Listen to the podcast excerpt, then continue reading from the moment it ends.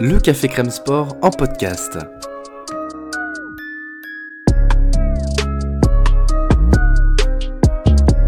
Actualité, analyse, débrief, le CCS, c'est le média qui vous permet de comprendre le sport. Football, sport américain, rugby, tennis, sport mécanique, divers ou de combat, vous l'aurez compris, tous les sports sont à l'honneur au CCS. Colby Kamari know exactly what I expect. I need you to fight hard, I want you to fight clean. Keep yourself protected when I say stop, you stop. If you want to touch, do it now. God bless. Oh! Oh my God! What a finish for William Masvidal! Jorge Masvidal gets a a massive knockout win. Wow! J'espère que vous avez bien préparé la cristalline, que vous avez de quoi vous humidifier le cou, la nuque, c'est important. La nuque, c'est le thermomètre du corps. Donc si c'est frais, vous pourrez être frais partout et vous pourrez consommer ce podcast sur lequel euh, nous aussi, il va falloir qu'on soit bien préparé pour tenir le coup parce que en termes d'émotion entre l'Alexander Usyk, Anthony Joshua et cette soirée, euh, ce samedi euh, 20 août restera un petit peu dans nos euh, annales, dans nos mémoires en tout cas. Bonjour à tous, bienvenue. Euh, on vous propose donc avec mon, mon cher Lionel un débrief de cette UFC 278 pour commencer avec pour main event Usman contre Leon Edwards. Acte 2 dans ce qui euh, s'avère être bah, du coup la plus grande rivalité euh, de, de, bah, de l'ère Usman chez les, chez les welterweight, on va y revenir évidemment. Mais on a pas mal de choses à dire évidemment, on va essayer d'être le plus analytique possible, le plus objectif possible comme d'habitude d'ailleurs. Comment est-ce que tu as dormi mon cher Lionel? Plus ça Bah, la question plutôt que dire comment ça va en fait. Bah, en fait, euh, je vais te répondre en, te- en répondant à, la- à la- à ce que tu viens de dire. Tu- euh, en ce sens, tu dis qu'on va tenter d'être le plus analytique possible, mais ça va être compliqué quand même, vu les combats qu'on a eus. Ouais. Pour le coup, là, l'émotionnel a clairement pris le pas, je trouve, euh, sur quasiment tout le reste, que ce soit au niveau du ressenti ou même au niveau du déroulé des fights. Donc, euh, c'est ce qui explique qu'on s'en souviendra d'ailleurs. Je pense ouais, ouais, je pense que je mettrai sur Twitter l'échange qu'on a eu sur le chaos de d'Edwards parce que ça ressemble à rien. Il y a un mélange de moi j'appuie aléatoirement sur mon téléphone et du coup ça envoie des, des, des, des enchaînements de lettres, on dirait un code Wi-Fi et toi tu envoies juste des emojis, c'est n'importe quoi. Mais c'est un peu à l'image du chaos d'ailleurs. Absolument. On a Ouais. Dégoupillé de la façon dont Joshua a dégoupillé après son combat contre Usyk. Ah bordel, ça commence à faire des, des crossovers entre la boxe et le MMA, on adore. Bon, en espérant qu'en tout cas vous qui êtes euh, derrière euh, ce, ce podcast et qui écoutez ça euh, en, en allant au travail, en faisant du sport au coquesse, euh, déjà vous allez bien, bien sûr, et que aussi bah voilà, vous allez euh, vous allez vouloir échanger avec nous des suites de, de cette UFC 278. Euh, J'ai eu le, le, le malheur de regarder les, les prélims euh, cette, cette nuit qui commençait au partir du combat d'Edge Fletcher contre Ange Loza, le, le Congo, euh, le Suisseau-Congolais plutôt. Euh, et euh, je- tu, tu, tu, tu n'as pas beaucoup vu hein, la, la- les, les prélims, Lionel. Je crois que tu as pris à, à Tibora Romanov, c'est ça? Absolument. J'ai eu la providence m'a protégé de ça. Hmm. Eh ben, écoute, bah, moi, du coup, étant réveillé après le, le Joshua et en ayant absolument rien à faire, enfin, j'étais au travail, mais voilà, euh, j'ai pris donc le, le combat AJ Fletcher Angelosa et euh, plutôt intéressant ce que ce qu'a proposé Angelosa d'une manière générale, même si le combat était euh, très débridé, que AJ Fletcher a failli mettre KO son adversaire au deuxième round, c'était c'était très délié comme combat, c'était pas exceptionnellement propre, mais Angelosa a vraiment très bien géré par contre le troisième round à, à coup de ground and pound, à coup de justement de lutte. C'est un physique énorme hein, pour la catégorie des welter, c'est un physique de light heavyweight euh, quasiment Angelosa. Euh, c'est pas une mauvaise vanne pour Kamaru Usman, d'accord? Hein? On va pas faire de vanne sur les welterweight qui se pensent light heavyweight. C'est pour tout à l'heure. Et, euh, et donc voilà, il a bien, il a bien utilisé la, la science, sa science du, du MMA pour aller, pour aller chercher cette, cette victoire. Et, euh, et voilà, c'était, peut-être le combat le plus sympa d'ailleurs, parce que le Woodson Saldana après c'était un enfer. Euh, euh, Woodson qui sort des Dana White Contender Series, tu sais, et Saldana qui en fait euh, met enfin provoque un knockdown au premier round assez rapidement. Donc Woodson qui se retrouve bah, sur, sur le cul et qui, et en fait, à Saldana, après, qui court vers lui et qui lui met un coup de genou, tu sais, qui lui met un coup de genou en courant. Euh, et en fait, bah, évidemment, c'est interdit hein, dans la situation, parce qu'en plus, Woodson avait les appuis au sol, etc. Donc Mike Beltran arrête le combat, un time-out d'à peu près 2 minutes, 2 minutes 30. Et, il pourrit Saldana. Saldana qui était monté au-dessus de la cage, qui commençait à faire des provocations, mais vraiment un comportement de petit con. Gars, tu n'as rien fait pour l'instant, donc à un moment donné, tu vois, il s'agit de, garder un petit peu d'humilité. Et euh, sachant qu'en plus, euh, voilà, il était sur, euh, il était sur deux victoires et une défaite à l'UFC, donc voilà, c'était pas non plus le lieu, le moment, bref, de, jouer les, de jouer les dingues. Donc Mike Beltran relance le combat et au final, ben, ça donne un combat techniquement très pauvre avec deux combattants qui sont fatigués alors qu'on est chez les featherweights qui sont fatigués à partir de la moitié du deuxième round. Woodson qui a un striking très délié mais pourtant qui a un physique, tu sais, longiligne euh, amateur de basket, euh, j'ai pensé beaucoup à Deshaun Prince, euh, l'arrière des, Pistons notamment, qui avait gagné le titre en, 2004 avec, avec Détroit, qui voilà un physique très, ouais, très, très lâche même quasiment, et qui en fait, à partir du moment où il a eu le capot ouvert, avait une défense et enfin une attaque très très très pauvre. et Saldana qui lui, bah, par fatigue, par émotion, je sais pas, est devenu très lâche lui aussi. Euh, donc voilà, un, split draw, c'est très rare en MMA, mais bon, c'est assez mérité parce qu'aucun des deux au final ne, méritait de gagner. Tu me dis hein, si tu as quelque chose à dire, je fais juste le fil rapidement, euh, mais bon, voilà, ça, me fait du bien aussi, tu vois, de lâcher un peu. Euh, oui, tu, non, mais on, sent que tu as des choses à, exploriser. mais, par contre, le, ta description de combat me fait penser, je crois pas qu'on en avait parlé dans le podcast, mais ça a pas mal tourné il y a, il y a deux, deux, trois semaines, un mois, je crois. Euh, c'est au Eagle FC, me semble-t-il, sauf erreur. Hein. Ah oui, tu as raison. Euh, un combat a été euh, interrompu et l'un des, des ponts de l'organisation est monté dans la cage et a arrêté le combat parce qu'il était juste trop nul. Trop chiant, trop nul, ouais. Ouais, c'est ça. je, t'es, sûr que c'est au Eagle FC Non, je suis pas sûr. J'ai un doute. Non, j'ai un doute aussi. Je crois que c'est pas le KSW plutôt? Peut-être, ouais, peut-être, c'est possible. Je crois que c'est le KSW, mais bon, peu, peu importe. Mais c'est vrai que ce qui était rigolo, c'est que quand c'est arrivé, tu as eu une espèce de vague de contentement. Tout le monde a dit Ah, mais oui, c'est bien, il faudrait que ça ah arrive souvent parce que effectivement, il y a des fois des combats. C'est en boxe, des fois, on le voit, c'est très rare, mais on voit notamment dans les, dans les rangs amateurs ou quoi, quand l'arbitre arrête le combat et euh, sermonne les deux boxeurs en disant mmh. Maintenant, il faut y aller. quoi.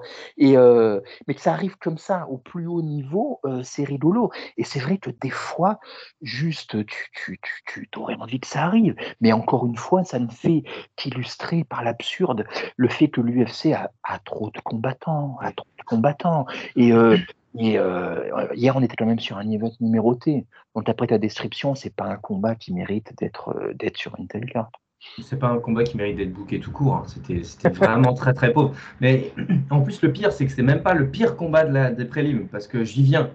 Le combat suivant, Leonardo Santos contre Jared Gordon, c'était insipide. Mais vraiment, c'est pas. En plus, voilà, faut, faut quand même euh, avoir raison garder. Tu vois, je suis derrière mon ordi, j'ai un micro, euh, j'ai pas fait de, je fais pas de MMA, etc. Enfin, je trahis personne en disant ça. Hein, je vais pas m'inventer une vie que j'ai pas.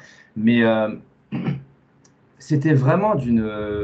surtout en plus quand tu sors du jeu du Joshua Usyk, quoi. C'est alors évidemment ça biaise un peu les choses parce que voilà, on voit de telles qualités en boxe que, de retrouver le, MMA, c'est parfois un petit peu compliqué. Tu sais, faut presque un combat de rodage pour se dire ah oui, c'est vrai qu'ils se déplacent comme ça, c'est vrai qu'ils ont les mains ici, c'est vrai qu'ils ont une manière de striker qui est différente, etc.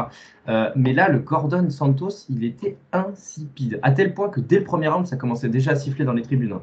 C'est dingue, hein, tu vois.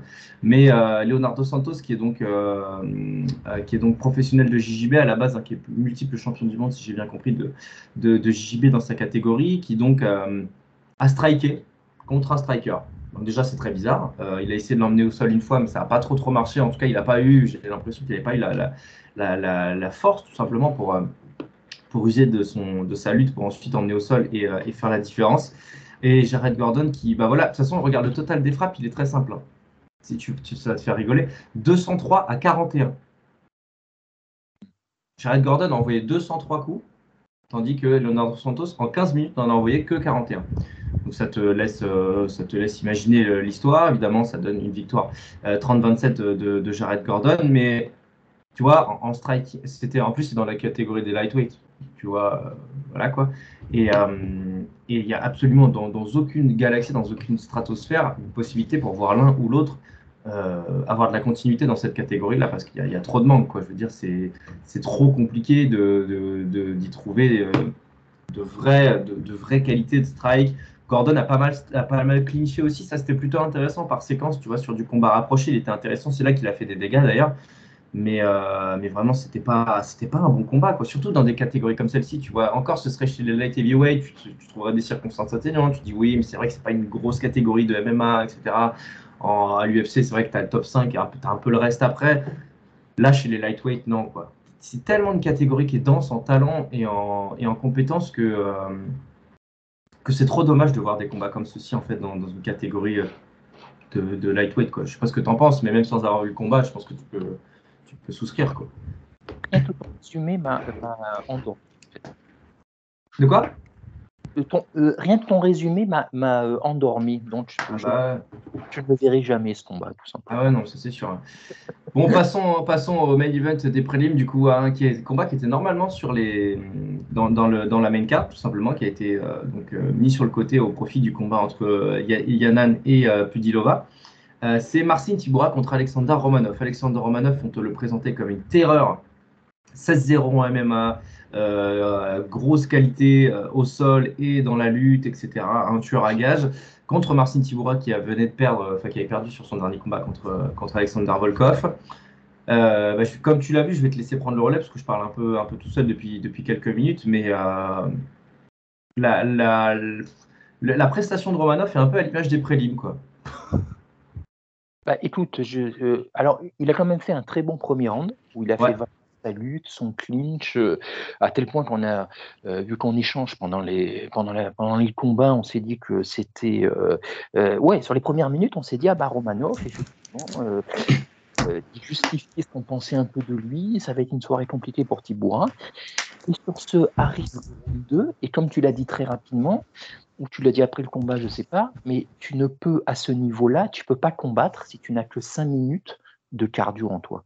Voilà. Et c'était, mais ridicule à tel point, ça montrait par l'absurde à quel point bah, ça peut être important. Et Romanov, dès le début du round 2, il n'avait juste plus rien. Plus rien. Je ne sais pas si le gars est tel. Alors, je sais pas si c'est de la une faute professionnelle à ce niveau, ou bien s'il est tellement habitué à finir euh, euh, rapidement les gars, euh, ou bien si c'est juste un gap de talent aussi, tu vois, parce que Tibourin, on n'en avait pas forcément dit un bien fou dans la preview, mais c'est quand même un petit nom, mine de rien. Voilà, il a un plafond, il a touché plusieurs fois, bien sûr, mais là, ça a monté. En fait, on peut se demander juste à quel point le palmarès de 16-0 de Romanov était pas un peu en trompe-l'œil. hier, il a vu ce qui était le un peu plus haut niveau, enfin le même le haut niveau tout court, on va pas manquer de respect à Thibaut, sans que ce soit, pourtant c'est très loin du top 5, hein, très très loin, hein. mais euh, juste il n'avait pas les capacités, déjà il a un jeu très limité, debout c'était vraiment, euh, c'était pas beau, c'était très, c'était pas, et puis euh, et au niveau du physique, il était juste, mais archi cramé après le rouge.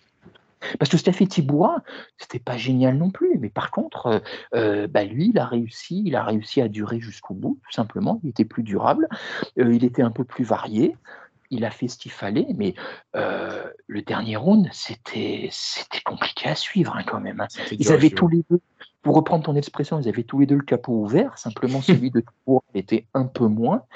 Et puis voilà, il remporte. Mais c'est le genre de combat où en fait, il y a il y a presque deux perdants, parce que Tiboura, malgré sa victoire, tu sais qu'il ne pourra pas aller beaucoup plus haut dès qu'on va lui mettre quelqu'un de, euh, quelqu'un de, de, valable. Et Romanov, bah, c'est un gros coup d'arrêt. quoi. Mais quand tu vois son ventre qui pendouille, euh, quand tu vois qu'il avait la bouche ouverte, il n'en pouvait plus, on aurait dit un poisson hors de l'eau, euh, est-ce qu'on s'est trompé? Est-ce qu'on l'a survendu? Ou bien est-ce que lui, il s'est clairement laissé aller dans son training et il y a des choses à faire en tout cas. Voilà, euh, là maintenant c'est à lui, euh, euh, c'est à lui à faire les ajustements. sinon, bah, qu'est-ce que je te dire, c'était quand même, c'était pas génial. J'en attendais un peu plus. 11 victoires au premier round pour Romanov en 17 combats. Ça peut te donner aussi une indication sur, euh, sur justement son, sa capacité à mettre beaucoup au premier round. Mais euh, ouais, non, mais moi, clairement, je trouve que c'est une faute professionnelle d'être aussi mal préparé physiquement pour un combat.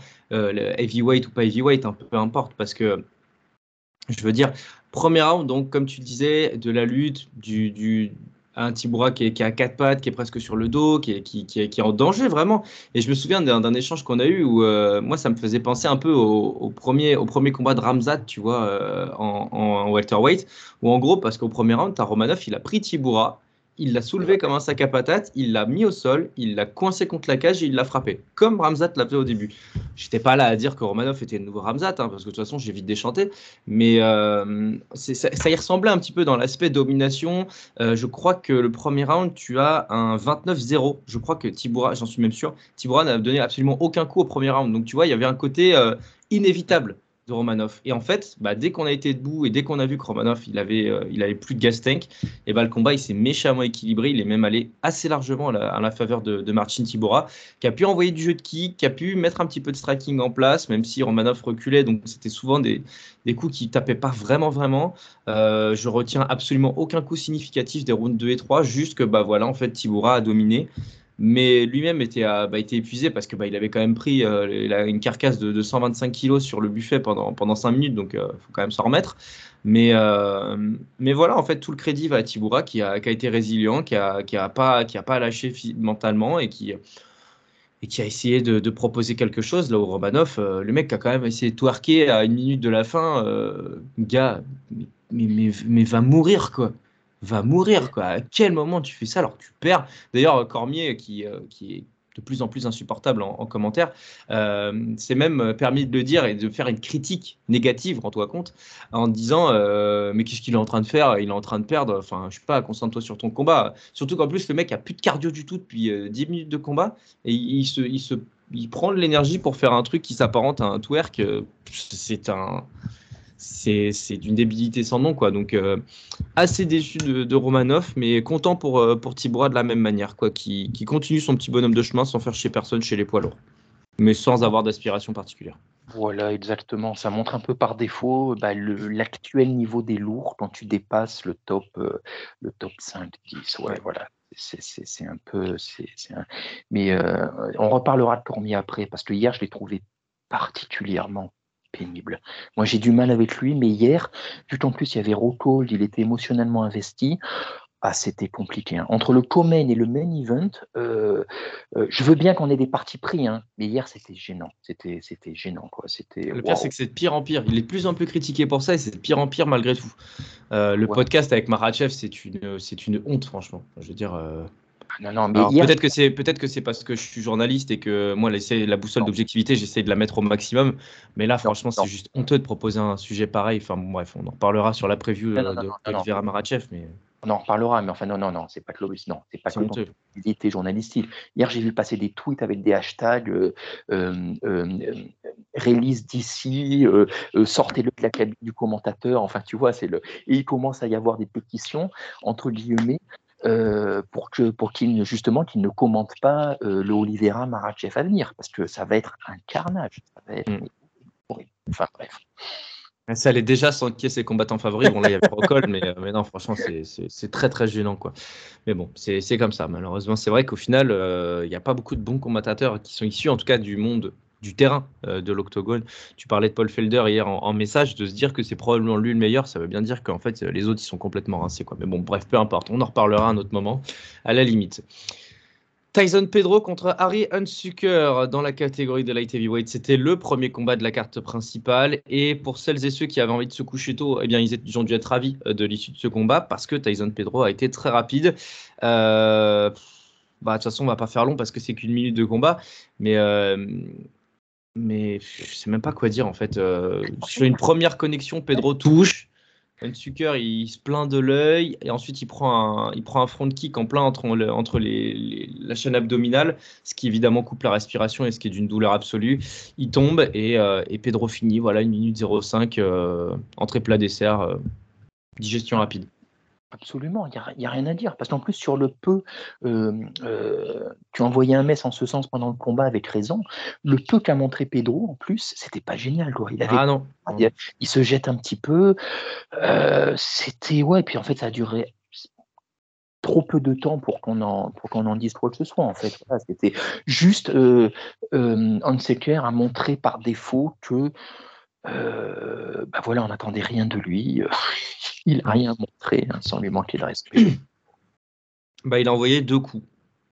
Ouais. Voilà. Voilà, et je me rappelle pas desquels, je me rappelle pas trop de, de, de, de ce qui s'est passé à part de.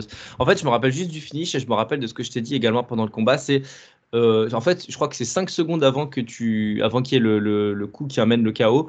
Euh, je t'ai envoyé un message pour te dire euh, c'est quoi la garde de Tyson Pedro? Juste après, il y a le chaos. Donc on en a, on en a rigolé bien sûr. Oui, mais, non. euh, mais toi Ouais. qui connais très bien la boxe aussi, euh, tu as, as partagé mon inquiétude sur sa garde quoi. Non, mais bien sûr, mais bon, celle de Hansecker était encore. euh, le, le Canon Secker est à 0,3, je crois, maintenant. Donc, on peut imaginer que euh, on va pas le Ouais, voir, 24, ouais. on va pas le voir longtemps, quoi. Quant à Pedro, bah, écoute, moi je l'aime bien parce qu'il est sympa. Après, je doute qu'il monte très très haut non plus. Quoi. Après, tu sais, comme on avait dit dans la preview, c'était euh, dans, dans les scénarios, on s'est dit ce serait quand même bien si Pedro arrivait à gagner vite parce que ça lui donnerait de la, de la médiatisation. On rappelle son ring rust dû à une grosse blessure, etc. Euh, pour lui, c'est tout bénef parce que parce que bah, il est venu chercher quelque chose. En plus, il, il a mis un gros hustle sur son sur son call out. C'était super sympa à voir. Tu sens que c'est un chouette type. C'est euh, c'est du Tuivasa, c'est du Tuivasa family. Donc voilà, c'était sympa. Personne va trop s'en rappeler, mais pour son développement et son son petit bout de carrière, c'est bon à prendre. Absolument, non, absolument. Et je mettrais juste en appendice, pour ceux qui aiment bien un peu les storytelling euh, euh, chelous comme nous, euh, de fouiller un peu, parce que Pedro, durant la Fight Week, a un peu raconté. Il y a son père dans son corner, c'est son. Je sais pas si c'est vraiment son coach, mais en tout cas, c'est son homme de poing. Il est avec lui H24. Et donc, il a un peu raconté la relation qu'il a avec son père. Et c'est. Ils reviennent de loin. Voilà. D'accord.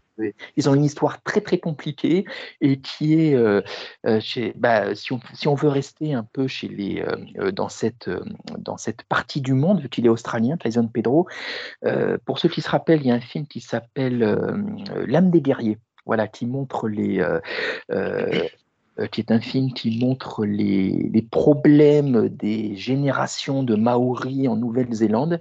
Et il y a un peu de ça, quoi, entre brutalité, alcoolisme, enfin. Et la vie de Pedro, c'était. euh, euh, voilà, il a connu le chaos, donc euh, c'est- sympa de le voir là. C'est sympa de le voir là, tout à fait. Euh, Wu Yanan contre Lucie Pudilova chez les Bantams féminines. Donc, du coup, ce combat qui a été déplacé sur la, sur la main card. On sait que Dana White, depuis qu'il a connu Ronda Rousey, il a envie de- d'avoir un combat féminin sur les émeutes numérotées. C'est pas une mauvaise chose. Je veux dire, on va pas s'en plaindre. Même si, en l'occurrence, c'est quand même pas glorieux de mettre une combattante qui était en 1-5 contre une combattante qui était en 2-4. Je crois que c'était à peu près ça les, les stats, euh, les stats à, à l'UFC D2. Euh, Pudilova qui était à 2-5, pardon et euh, Yanan qui était en 1-4. Voilà, donc en gros, euh, bah, deux combattantes qui, abso- qui ont absolument aucune aspiration chez, chez les Bantams. Et pour autant, on pouvait s'attendre à un combat chiant. Et en fait, bah, Pudilova est devenue. Je, suis obligé de faire la vanne parce que je te l'ai faite et ça, ça t'a semble-t-il bien plu euh, quand je l'ai sorti. Ce n'était pas Lucie Pudilova, c'était Lucie Pugilova. Pugilova, peu importe. Euh, parce qu'elle l'a euh, bah, elle l'a tabassé, quoi. C'était un tabassage en règle. Euh, grosse amenée au sol et après, bah, elle l'a enchaîné comme si c'était sa pire ennemie, quoi. Oui, et je vais même surenchérir en disant que c'est devenu Lucie Punilova à tel point. Ah, yes! Wouh! Mais c'était. Ouais, non, mais il n'y a pas grand-chose à en dire. La chinoise, elle était absolument pas au niveau. Elle a fait. On en, on, on en a ricané pendant le combat parce qu'elle avait fait la Don't Star au stare down et tout, machin. Et euh, bah, visiblement, l'autre, ça lui a pas plu. Elle a dit d'accord, on verra. Et. On verra. Parce que c'est. Bah, ça a été totalement unidimensionnel, comme tu l'as dit. Voilà. Il n'y a rien à dire non plus, quoi. Euh, Tout ça, là, là, on enchaîne les combats où, en fait. euh, ça a déroulé. ça, ça a déroulé. Il y avait trop de. Mais ce qui prouve que cette carte, encore une fois, elle était, franchement, à part les trois combats principaux, on a l'impression d'une carte un peu faite de briques et de broc, quoi. Tu vois, Ouais. Aucun des combats dont on a parlé là n'avait la légitimité d'être sur, une, sur un event de carte numérotée, et encore moins de main carte. Encore moins de main card. Ah, le Tibora Romanov, tu peux le mettre en prélim sur une belle carte quand même. On s'en fout. Enfin, c'est voilà quoi, c'est histoire de quoi. Oui, Mais c'est vrai que je suis en train de me dire, ça fait 23 minutes qu'on a lancé le podcast, ça fait 23 minutes qu'on parle de combats insipides. Euh, je pense que les gens, ils ont avancé le podcast, là, ils se sont dit, vas-y, c'est bon, allez, euh, les combats nuls, euh, vas-y, on passe à autre chose. Et là, ils vont se mettre sur le Aldo de, de Valishvili, quoi. Euh, bon, on peut y aller d'ailleurs, hein, parce que voilà, dans- enfin voilà, on peut y aller directement. Et c'est la, c'est la grosse déception de la nuit, quoi. Euh, José Aldo, donc, qui est battu, euh, ça fait peine de le dire quand même, mais José Aldo qui est battu à la décision par Merab Valishvili, donc sur une décision 30-27. bah, je vais, je vais être lancé dessus parce que donc moi je vais, je vais, je vais garder la formule que, que je t'avais dit par message également. Euh, Merab nous a fait une Marvin Vettori. Il a lutté, il a mis beaucoup de coups de, coups de genoux aux, cuisses pour fatiguer euh, les déplacements de, José Aldo, qui a, qui a plutôt bien résisté sur le coup, mais en fait, euh, c'est un combat d'une frustration telle que c'est bon aussi de se rappeler que le MMA, ce n'est pas que du spectacle, c'est aussi parfois de la technique. Et je pense que Dvalishvili, en fait, a été euh, très émotif vis-à-vis de ce combat. Et en fait, sa manière de garder l'influx et de garder le, le, fighting spirit, ça a été justement de saloper le combat parce qu'en fait, plus ça restait debout et moins, moins ça allait à son avantage. Ouais, ouais, ouais, je l'avais pas vu comme ça, mais c'est pas bête, effectivement, comme façon d'envisager le truc. C'est le. Moi, j'ai beaucoup aimé son début de combat à Merab. Je l'ai trouvé vraiment. C'était lui l'agresseur. Il était très rapide, tu vois, il était puissant, il était concentré, très affûté. J'ai beaucoup aimé. Après, comme tu dis, voilà, rapidement, il a dû sentir que debout, s'il restait debout, ça risquait d'être compliqué. parce que même si Aldo, et c'est plus le grand Aldo, hein, ça fait longtemps, mais il a quand même de, de très très beaux restes. et du coup, bah, pour moi, il a fait le combat parfait, Merab. Tu vois, j'ai vu beaucoup de gens. Bon, ils sont émotionnels, les gens, dès qu'on parle d'Aldo, et c'est normal, on l'est aussi. Mais euh, euh, j'ai vu parler, j'ai vu le vol, machin ou quoi. Non, il a fait un combat très intelligent. Moi, pour moi, je lui donne le 30-27 aussi, parce que pour moi, il, y a 29-28, 29-28, 30-27, pardon. J'ai dit 30-27, mais en fait, il y a deux juges qui donnent un round à, Aldo. Aldo qui pouvait. Enfin, qui... Moi, je la comprends en fait aussi, tu vois. Le... Ça s'entend. Euh, si tu lui donnes, tu peux lui donner le deuxième, effectivement. Mais pour moi, il en fait. Alors, le souci, c'est qu'en fait, c'est même pas le combat qui est vraiment intéressant parce qu'il a été lui aussi, mine de rien, assez unidimensionnel. Euh, il s'est pas passé grand-chose et très frustrant, comme tu l'as dit. Mais néanmoins, moi, j'en veux pas du tout à Merab parce qu'il a fait ce qu'il fallait pour gagner, tout simplement, même de manière sale, comme tu l'as dit, comme le fait Vettori. Je trouve la comparaison très juste. Après, ça m'est venu hier, euh, après le combat. Je me dis, en fait, ça demanderait presque, tu vois, c'est le genre de combat qui demanderait presque euh, à ce qu'on se penche dessus pour euh, réformer euh, la façon de noter les fights en MMA, tu vois? Parce que quand toutes les phases qui ont été les plus nombreuses dans le combat, où Merab coince clinch Aldo contre la cage, en fait, il se passe rien. Tu vois, pour moi, je mmh le donne à Merab parce que il a le contrôle de la cage et il empêche Aldo de, bah, de travailler, tout simplement. Aldo pouvait rien faire. Donc, moi, je donne à Merab. Mais je peux comprendre aussi qu'on dise que Merab ne fait aucun dommage. Tu vois, il y a même il y a eu deux ou trois moments où Aldo regardait l'arbitre, voir le public en disant Ben ouais. désolé, quoi. Euh, désolé, exactement, quoi, tu vois. Et en même temps, il n'a rien pu faire non plus. Donc c'est pas bête qu'on le donne à Merab aussi, tu vois, comme je le fais. Mais je peux comprendre que, tu vois, et je n'ai aucune solution, mais tu vois, c'est le genre de phase où je me dis, est-ce qu'il faudrait pas, est-ce que ça demanderait pas euh, à ce qu'on change un pointage, tu vois, en disant, en faisant la différence entre vraiment une lutte offensive, euh, comme l'a fait Ousmane dans son combat, par exemple, tu vois, où là vraiment c'est suivi, mmh. il y a vraiment vraie domination suivie de grand and pound, et ce genre de lutte où tu ne fais que nullifier le jeu de l'adversaire, mais il se passe rien en fait. Il se passe rien. Tu, sais, euh, enfin, moi, je, je, pense à une solution assez rapidement. Tu sais, en, judo, tu as la règle du euh, refus de combattre, entre guillemets, tu sais, de, de, fuite, je ne sais plus quel est le terme précisément, mais c'est toujours sanctionné d'un carton jaune en judo. Mmh. Euh, et trois cartons jaunes égale un point, etc., pour, pour l'adversaire. Alors, je ne pense pas à la logique des cartons parce que euh, faut, enfin, c'est, ce serait une connerie d'aller piocher euh, les règles des uns et des autres. Ceci dit, euh, un arrêt de l'arbitre pour dire bon, les gars, il se passe rien, tu sais, sur une séquence de 20, 15, 20, 20, 25 secondes où tu vois qu'en fait, on est juste dans une logique de gagner du temps et de marquer des points. Et ben, je vois bien l'arbitre taper, tu vois, prendre ses deux mains, les, taper les épaules des deux en disant bon, les gars, c'est bien gentil, vous vous remettez au centre de la cage. Oui et ça repart. Parce que en fait, c'est au final, c'est un refus de combattre.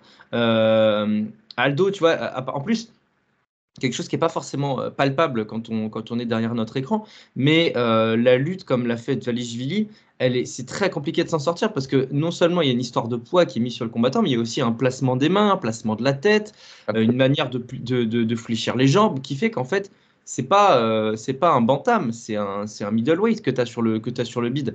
Donc c'est compliqué de t'en sortir, c'est hyper usant physiquement et on peut on peut comprendre, tu vois, la détresse d'Aldo de se dire, bah ouais, mais je suis désolé, en fait, là, je peux pas bouger, il m'a serré, et il y a juste le temps qui s'égrène et ma déception qui va avec.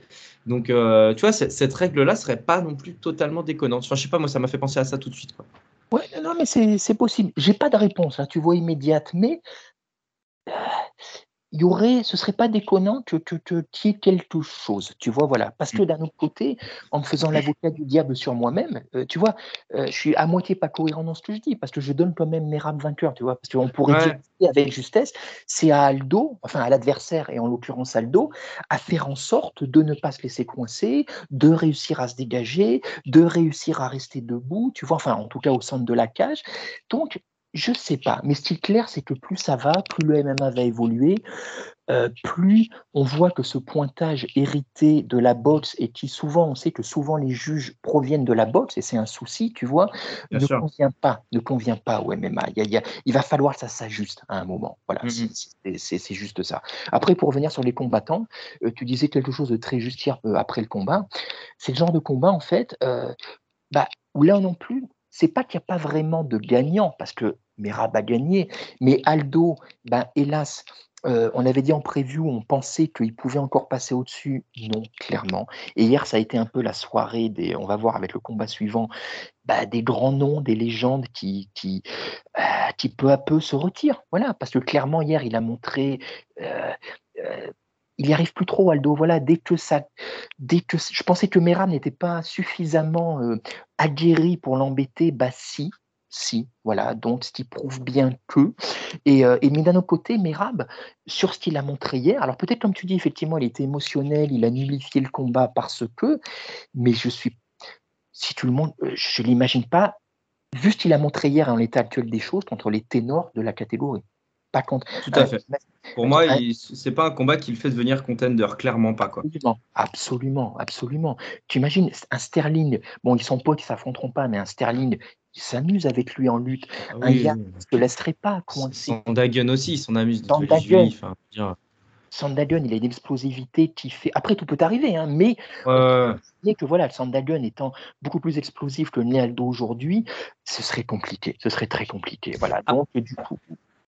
Après, après, moi, euh, Aldo, euh, il y a deux choses que j'ai envie de dire sur lui quand même, parce que moi, j'aurais aimé qu'on récompense un peu plus sa défense de takedown. Il était quand même à 12 sur 12 Mmh, avoir son premier takedown, euh, le premier takedown euh, noté pour Jaliji. Je crois que les stats, elles se terminent sur un 13 euh, sur 15 en défense de takedown. Donc, moi, je me souviens qu'on avait dit, on avait dit, on avait dit de Kaikara France contre Askar Askarov qu'il fallait récompenser la défense de takedown, etc. Et je m'inscris aussi un peu dans cette logique-là parce que Aldo aurait pu subir largement plus qu'il ne l'a subi au final ce combat. Et euh, quelque part, il aurait pu gagner pour ça aussi, parce que Merab n'a pas fait suffisamment non plus pour avoir une domination telle que c'est évident, c'est un 30-27. Donc moi, j'aurais, enfin, Aldo aurait gagné, ça m'aurait pas dérangé du tout. Et euh, dans, un deuxième, euh, dans un deuxième sens, je, trouve un tout petit peu dur par rapport à, à la retraite potentielle d'Aldo, parce qu'il n'a quasiment pas pris de dommages. Euh, à part des dommages aux jambes, mais il va s'en remettre. Euh, il n'a pas pris de gros coups à la tête, très peu en tout cas. Il a, il pris deux trois coups en, rupture de Dalishvili, mais qui n'ont pas, pas, l'ont pas connecté plus que ça. Et, euh, dans la perspective d'affronter quelqu'un qui justement ne serait pas dans le profil de Dalishvili ou qui qui saloperait pas le combat, même c'est un peu dur de le dire comme ça, comme l'a fait Merab, bah, il, il, resterait quand même meilleur que, que une grosse partie du roster de, des Bantams, même si c'est des, même si c'est les Bantams, tu vois. Donc je sais pas. En fait, c'est un combat, comme je t'ai dit moi par, par message à la fin du combat, c'est c'est un combat où personne n'est vraiment gagnant parce que autant Aldo, je trouve pas qu'il se rapproche plus que ça de la retraite, autant Mirab ne devient pas pour autant contender. Donc en fait, c'est un combat où les pièces euh, avancent et reculent très très peu, quoi. Je sais pas. Euh, oui, non, je suis d'accord. Après Aldo, effectivement, non, s'il a montré, il est encore, est encore, euh, il a encore le physique ou quoi. Mais j'ai envie de te dire, à quoi bon quelque part, tu vois? Si tu te sais barrer de toute façon par le top 5 ou peu s'en faut, il va faire quoi? Il va enquiller les combats contre les euh, gars classés entre 5 et 10 ou 15, donc il va gagner. Donc on lui donnera, comme euh, il en achète 2-3, on va lui donner un top 5, il va perdre à nouveau, tu vois? Je sais pas si. Enfin bon, après c'est lui, hein, il voit, mais je vois pas trop l'intérêt même en tant que spectateur. Et quant à Merab, euh, bah, tout ce que tu as dit sur la défense de Teldon qui était vrai, bah, qui ne fait que confirmer peut-être qu'il faudrait voilà un nouveau système de comptage de points. euh, en fait, on pourrait dire que Merab, il a combattu non pas pour gagner, mais pour faire perdre Aldo. Ouais. Et il a réussi. Tout à fait. Voilà, il a réussi, sachant que Merab, effectivement, tu vois ce combat-là. Alors après, on peut se dire, si je veux me faire l'avocat du diable, que si tu mets euh, euh, de côté, le, en avant, si tu mets en avant l'aspect émotionnel qu'il a fait combattre comme ça, peut-être se libérerait-il et combattrait-il autrement face à quelqu'un d'autre? Mais c'est très hypothétique tout ça. Et sachant que, euh, et hier il l'a il a, il a redit plus ou moins, puisqu'il a fait une déclaration d'amour envers euh, Sterling, on lui a demandé si jamais, euh, s'il y avait un, titre, un title shot euh, euh, mm-hmm. hypothétique à la suite de ce combat. À mon avis, plus personne n'en parle aujourd'hui. Mais on lui avait demandé est-ce que vous affronterez Sterling? Et lui, clairement, il a dit non. Si Sterling reste champion après Dillashaw, non. Non, c'est son pote depuis 10 ans, non. À tel point qu'il est prêt à descendre en fly plutôt que d'affronter Sterling pour le titre. Ah putain. Donc, écoute, c'est. voilà. Après, encore une fois, vu ce qu'on a vu hier, de toute façon, je ne le vois pas, je ne le verrai pas battre Sterling de toute façon. Euh, ouais, ah bah non, bah, clairement pas. franchement, euh, clairement pas. Euh, clairement pas, clairement pas. Bon, bah écoute, on en a fini, donc je pense hein, sur, ce, sur ce combat. Est-ce que tu as quelque chose à, rajouter peut-être? Mais Juste, non, non, juste que j'ai échangé avec Arnaud de Guillotine à un moment pendant le, pendant le combat. C'est pour dire quand même, il avait. Merab, il a un coin d'assassin assermenté. Oui, c'est vrai, c'est vrai. Très Longo, Matsera. Hier, il y avait Sterling carrément dans son coin. Tu peux pas tester. tu m'étonnes qu'il soit C'est iconique à la, à la, à la JSP. tu sais, ça fait une photo là, de JSP avec son coin derrière. Ça fait quand même quelque chose. Hein. Ah ouais, quand tu, quand tu vois Serra Longo monter dans la cage entre les rondes avec Sterling derrière qui donne des conseils, tu dis ok, j'ai un, j'ai un backup, ça va, ça va. Ça c'est clair. c'est clair, c'est clair. Serra Longo, tu peux, tu peux juste dire qui c'est au cas où euh, s'il y a des personnes qui nous écoutent et qui visualisent pas. Euh... Alors, ce sont des grands. Euh, bah, c'est le, le, il est rentré dans la légende en battant Georges Saint-Pierre. Voilà, le plus grand, l'un des plus grands upsets de l'histoire. Oh, sinon, le plus grand upset de l'histoire, de l'histoire de l'UFC en tout cas, et, des sports de combat carrément. Et ce sont avec Ray Longo, ils font, ils ont une team, et les deux, ce sont des lutteurs à la base, et ils ont, euh, ils ont une team. Je sais pas tous les noms en tête, mais euh, euh, Chris Wedman vient de chez eux. Ils avaient Alia Quinta, Jamin Sterling, Merab.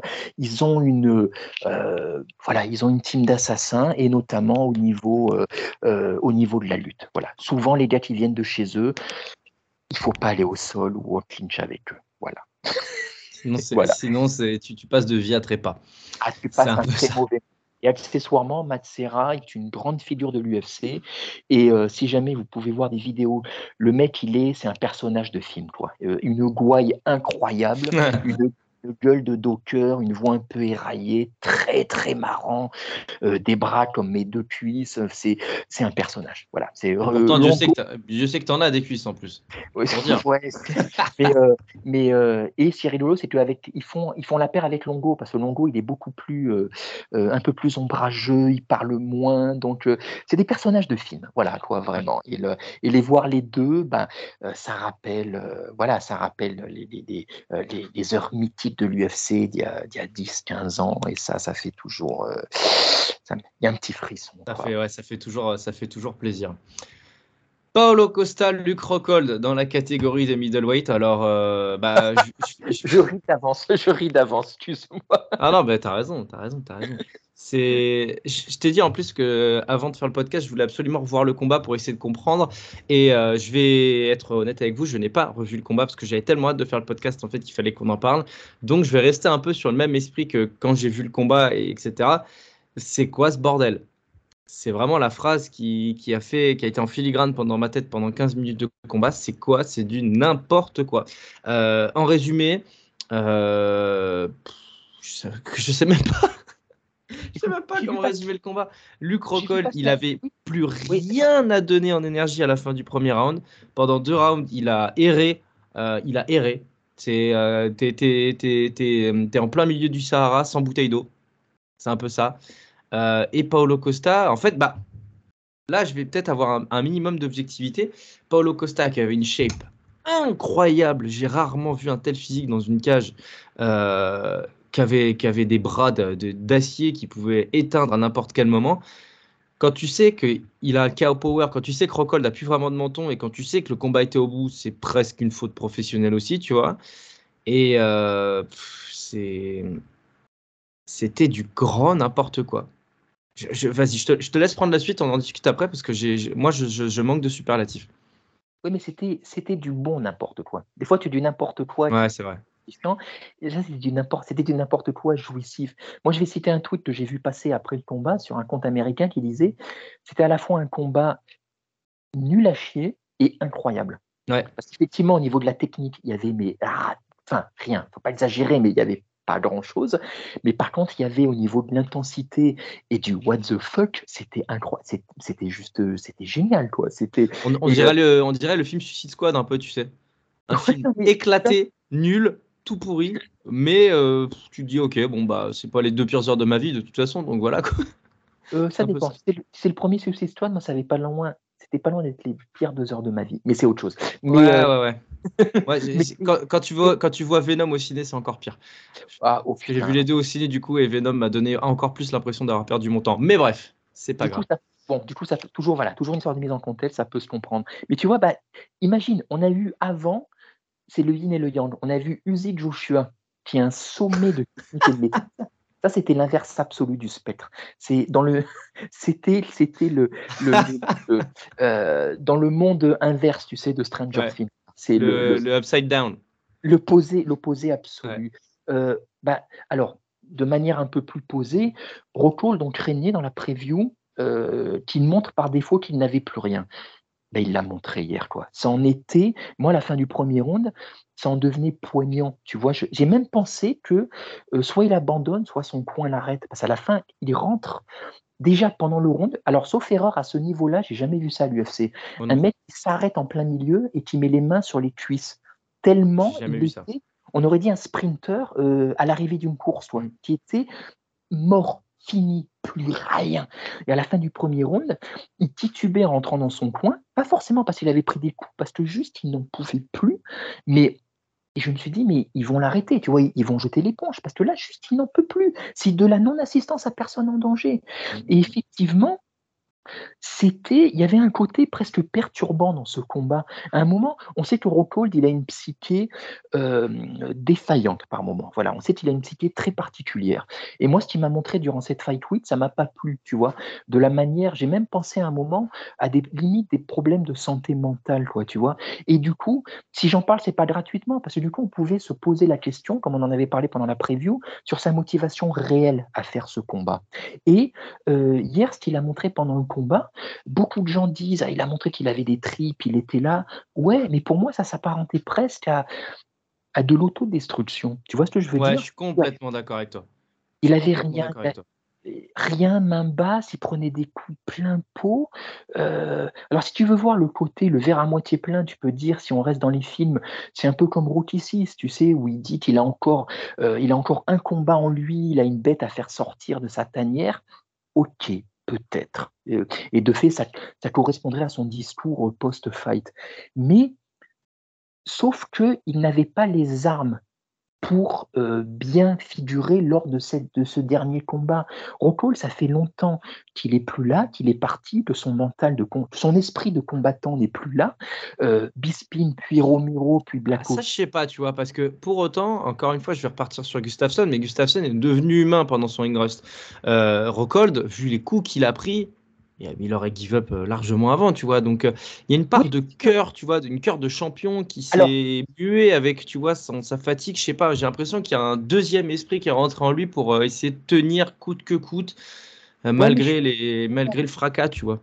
mais alors, tu vois, tu parlais de, Suicide Squad, c'est une Suicide Mission qu'il a fait hier. Tu vois ce que je veux dire? Hmm. On a très rapidement vu, moi j'ai senti qu'il n'avait aucune chance de gagner aucune chance. Donc c'est devenu juste la dernière représentation de Rockhold. Il fallait coûte que coûte qu'il aille au bout. Il a réussi, big up à lui. Mais à quel prix? À quel prix? Tu as vu les missiles qui s'est mangé? Il a quasiment. Alors, il y a eu quelques, quelques, quelques kicks vraiment bien placés, parce que ça reste Rockhold malgré tout. Mais tu sais, durant cette fight on en avait un peu parlé. Je crois même qu'on l'avait évoqué dans la preview. Moi, il m'a semblé, il avait une shape, bon, une shape absolument hallucinante comme d'habitude. Il m'avait semblé, on le voyait même dans le countdown, usé. Tu vois, usé, il fait plus que ses 37 ans. Et hier, ça s'est vu dans la cage. Euh, c'est Samir et Omar du podcast Octogone qui parlent souvent de l'âge réel et de l'âge octogone. Ouais. En âge octogone, il a fait bien plus que 37 ans hier. Tu vois, c'était juste un mec usé, mais rincé, cuit aux bananes. Et j'ai pas aimé la façon dont, dont il encaissait des coups. C'était à la limite, je sais pas, du masochisme. Je, je comprends pas ce Je suis complètement d'accord. Suis Et- complètement d'accord. Et illustrant cette dernière séquence, ces dix dernières secondes que moi j'ai trouvé extrêmement gênante et perturbante, quand il, il fait tomber son sang sur, euh, sur Costa, quand ils sont l'un contre l'autre, tu vois, tu te dis, mais, mais c'est même plus du MMA là, tu vois, c'est du n'importe quoi, c'est de la, c'est de la, de l'autoflagellation, c'est de, c'est Conan le barbare, tu vois, où on est, où on est, je je sais pas, je sais pas. Mais, et pour reprendre ce que tu disais justement, un recall comme on l'a vu hier, normalement, tu dois le, il ne doit pas dépasser le milieu du round 2. Tu vois? Et le fait que Costa n'ait pas réussi à le terminer bah, a aussi montré bah, les limites, les limites de Costa, quoi, tout simplement, qui est un, euh, qui, a- qui- ouais, qui est un combattant, qui c'est une brute, c'est un bagarreur, il frappe fort, mais après sorti de ça, il a un QI fight quand même proche du, proche du zéro. Mm. Euh, il n'a pas de variation et euh, il a quand même, il s'est quand même fait connecter quelquefois par recall. Et c'est grave de se faire connecter par le recall qu'on a vu hier.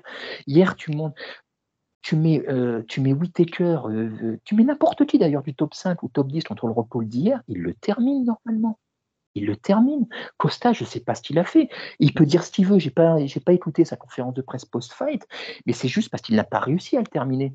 Qu'ils nous disent pas qu'il voulait jouer avec lui ou que machin ou quoi. Il n'a pas réussi. Il n'a pas réussi. Et ça a montré, on parlait du Aldo Merab où il n'y avait pas eu de gagnant. Hier, pour moi, euh, ce combat-là, aussi jouissif et rigolo qu'il était, il n'y a pas vraiment eu de gagnant non plus, je trouve. Tu as tout dit. tu as tout dit. Tu vois ce que Costa a montré. Rockhold parvient in fine à en sortir vainqueur grâce à son, à son, pi- à son speech très émouvant post-fight. Vraiment, Ah, ça m'a ça m'a pris au trip, moi. Aussi. ah ouais, mais Dieu sait que je l'aime pas, Rockhold, hein, parce que vraiment, il a quand même, euh, c'est compliqué. Mais on a eu l'impression hier, depuis très longtemps, qu'il a montré son vrai lui. Voilà, parce que vraiment, ses larmes étaient sincères et, euh, et il a juste dit, ouais, c'est moi, ça m'a. Il y avait un côté un peu déchirant quand il te fait, euh, je sais pas s'il a des exactement, mais euh, euh, I'm old, I'm too old. I'm too old for this shit, ouais. Ouais, Ah gros, ouais. je suis trop vieux pour ces conneries. Ouais. C'était la, c'est la fin de la route. Voilà, c'est la fin de la route.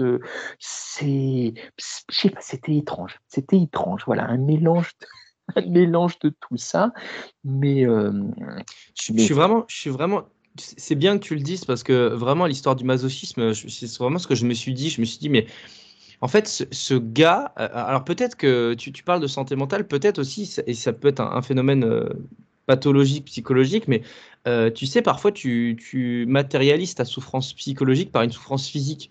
Euh, les jeunes ont fait, enfin moi en tout cas les jeunes de ma génération, alors j'ai 25 ans, hein, donc voilà, je veux pas non plus faire le, vieux chêne, mais euh, je me rappelle de, gens qui avaient mon âge, qui, qui se scarifiaient, qui, euh, faisaient des, enfin, qui se scarifiaient, qui se taillaient les veines plutôt. Je sais pas si c'est vraiment le terme scarifier, mais bon, peu importe, vous avez vu l'idée. qui, qui tu sais, certaines qui récupéraient, qui, ré- qui répercutaient une violence physique vue chez éventuellement des parents violents qui se battaient, etc. Tu vois, qui, qui vraiment en fait tra- transcrivent une violence psychologique par une violence physique. Et en fait, ce combat-là, c'est un peu ça, je trouve aussi. Et je, je trouve ça très, très juste ce que tu dis. C'est, tu as l'impression que ce mec-là souffre. Rocol, il souffre dans sa vie. Je sais pas, il y a un truc qui lui manque. Et qu'il a voulu matérialiser ça contre le mec le plus, mais le, le- le plus gros artificier possible de sa catégorie. Il a pris Paolo Costa. Il a mangé cher. Mais pour autant, il a résisté. C'est limite à se demander si pendant le combat, il y trouvait pas un semblant de, de, de, de- comment dire, de, de, de, de bien-être. Je sais pas, tu vois, c'est très bizarre. Et, euh, de et, satisfaction. euh, je- ouais, Mais- de satisfaction de se dire, euh, bah voilà, limite, je l'ai mérité ou je sais pas quoi. Enfin, je veux pas faire d'interprétation à deux francs, mais c'était quand même. C'était quand même dans un espace-temps que je ne connais pas, que je ne, que je n'arrive pas à appréhender. C'est pour ça que pour moi, c'est- c'est c'est un bordel, ces combats, c'est incompréhensible parce que dans un monde normal, je pense que si Rockhold n'est pas euh, dans cette espèce de détresse psychologique potentielle, euh, il tombe, premier round, c'est terminé, comme Romero l'a fait, comme Blachowicz l'a fait, euh, enfin comme Bisping l'a fait, tu t'écroules, il n'y a plus personne, on range, on ramène les affaires dans le coffre et on taille la route. Là, il a pris des coups, mais d'une dureté folle, et il n'a même pas été knockdown, je crois, enfin à peine, à un moment donné, je sais même plus. Et je sais pas, j'ai ça, me, j'aurais presque peine et j'aurais presque envie de, de, enfin, faut, je sais pas. Je, manque un peu de mots, voilà, faut pas trop en faire non plus, mais, mais ce mec-là, euh, c'était quasiment un appel à l'aide en fait de prendre Costa dans ces dispositions-là, quoi. Oui, bah, comme on avait dit en prévu, personne ne comprenait. Euh, et personne, j'imagine, ne comprend non plus aujourd'hui. Mais ouais, non, non, mais il y avait quelque chose de. Ouais, c'est ça, exactement. De la fois bah, jouissif, parce que c'était n'importe quoi, puis en même temps, ouais, de gênant, de quelque chose qui mmh. fait, qui fait tiquer, toi, tu vois. Et de manière moi, ça m'aurait pas dérangé du tout euh, que son coin jette l'éponge, par exemple, tu vois, ou que l'arbitre mmh. arrête le combat à un moment en disant là, c'est juste. Euh, c'est Arbin, je crois que le, l'arbitre, je sais plus. je sais plus. Jason Herzog, peut-être. Je sais. Je crois que c'était Jason Herzog. Non, non, je crois que c'était Beltran, me semble-t-il, parce que je me suis fait la réflexion. Il faut bien Beltran pour euh, arbitrer ces deux colosses, quoi, tu vois. Parce ah oui, c'est vrai, c'est vrai, c'est vrai, t'as raison. Si, jamais, si, jamais, ça commence à dégénérer, il faut, il faut un mec qui soit capable de, de se séparer, toi. Donc, euh, mais, euh, et, mais donc, euh, ouais, ouais, ouais. Mais, mais c'est vrai que par contre, dans, dans, le futur de la catégorie des middleweight, il n'y a absolument rien à tirer de ce combat, quoi. Ah, mais rien, rien. Ah, mais complètement, complètement. Tu vois, c'est moi je défendais un peu Costa, tu vois, parce que les gens disaient il s'est fait laver contre Vettori. Déjà, il s'est pas tant fait laver que ça. Il était dans de telles dispositions hors de forme que, pour moi, il n'avait pas démérité malgré tout, tu vois. Donc, du coup, je lui laissais une chance. Mais hier, ça a été presque le contraire. Il arrive dans la forme de sa vie devant un mec qui doit toucher dès le début et il n'y arrive pas. Il n'y arrive pas. Donc, du coup, c'est pas. Ouais, c'est pas, c'est pas génial les enseignements, quoi. Euh, tu comprends encore plus pourquoi, euh, pourquoi Adesanya l'a martyrisé, je trouve. Ah, mais complètement. Et surtout que, ça, ça m'a agacé par contre, euh, il était à peu près focus les deux premiers rounds et le troisième, il a recommencé à faire le débile en tirant la langue, en mettant les mains derrière le dos, en venant narguer. gars, c'est pas, t'es pas, non, t'es pas Adesanya, donc arrête, juste hmm. arrête arrête-toi. Mais là, vraiment, tu sais, j'ai envie de dire, chasser le naturel, quoi, tu vois. Il nous a donné une image de, de, de, combattant à nouveau focus. Ouais, peut-être qu'il n'en faudrait pas beaucoup pour qu'il recommence à. il recommence à tout Et comme tu le disais très justement pendant le combat aussi, euh, on est quand même sur. À, chaque fois dans les combats de Paulo Costa, on est tout le temps dans un espèce de chaos. C'est un chaos latent, tu sais, un air irrespirable. Euh, une sensation que tout peut se passer à n'importe quel moment, mais pas forcément avec quelque chose de propre, au contraire. exactement, c'est ce que j'allais te dire, c'est un chaos, mais pas un chaos propre.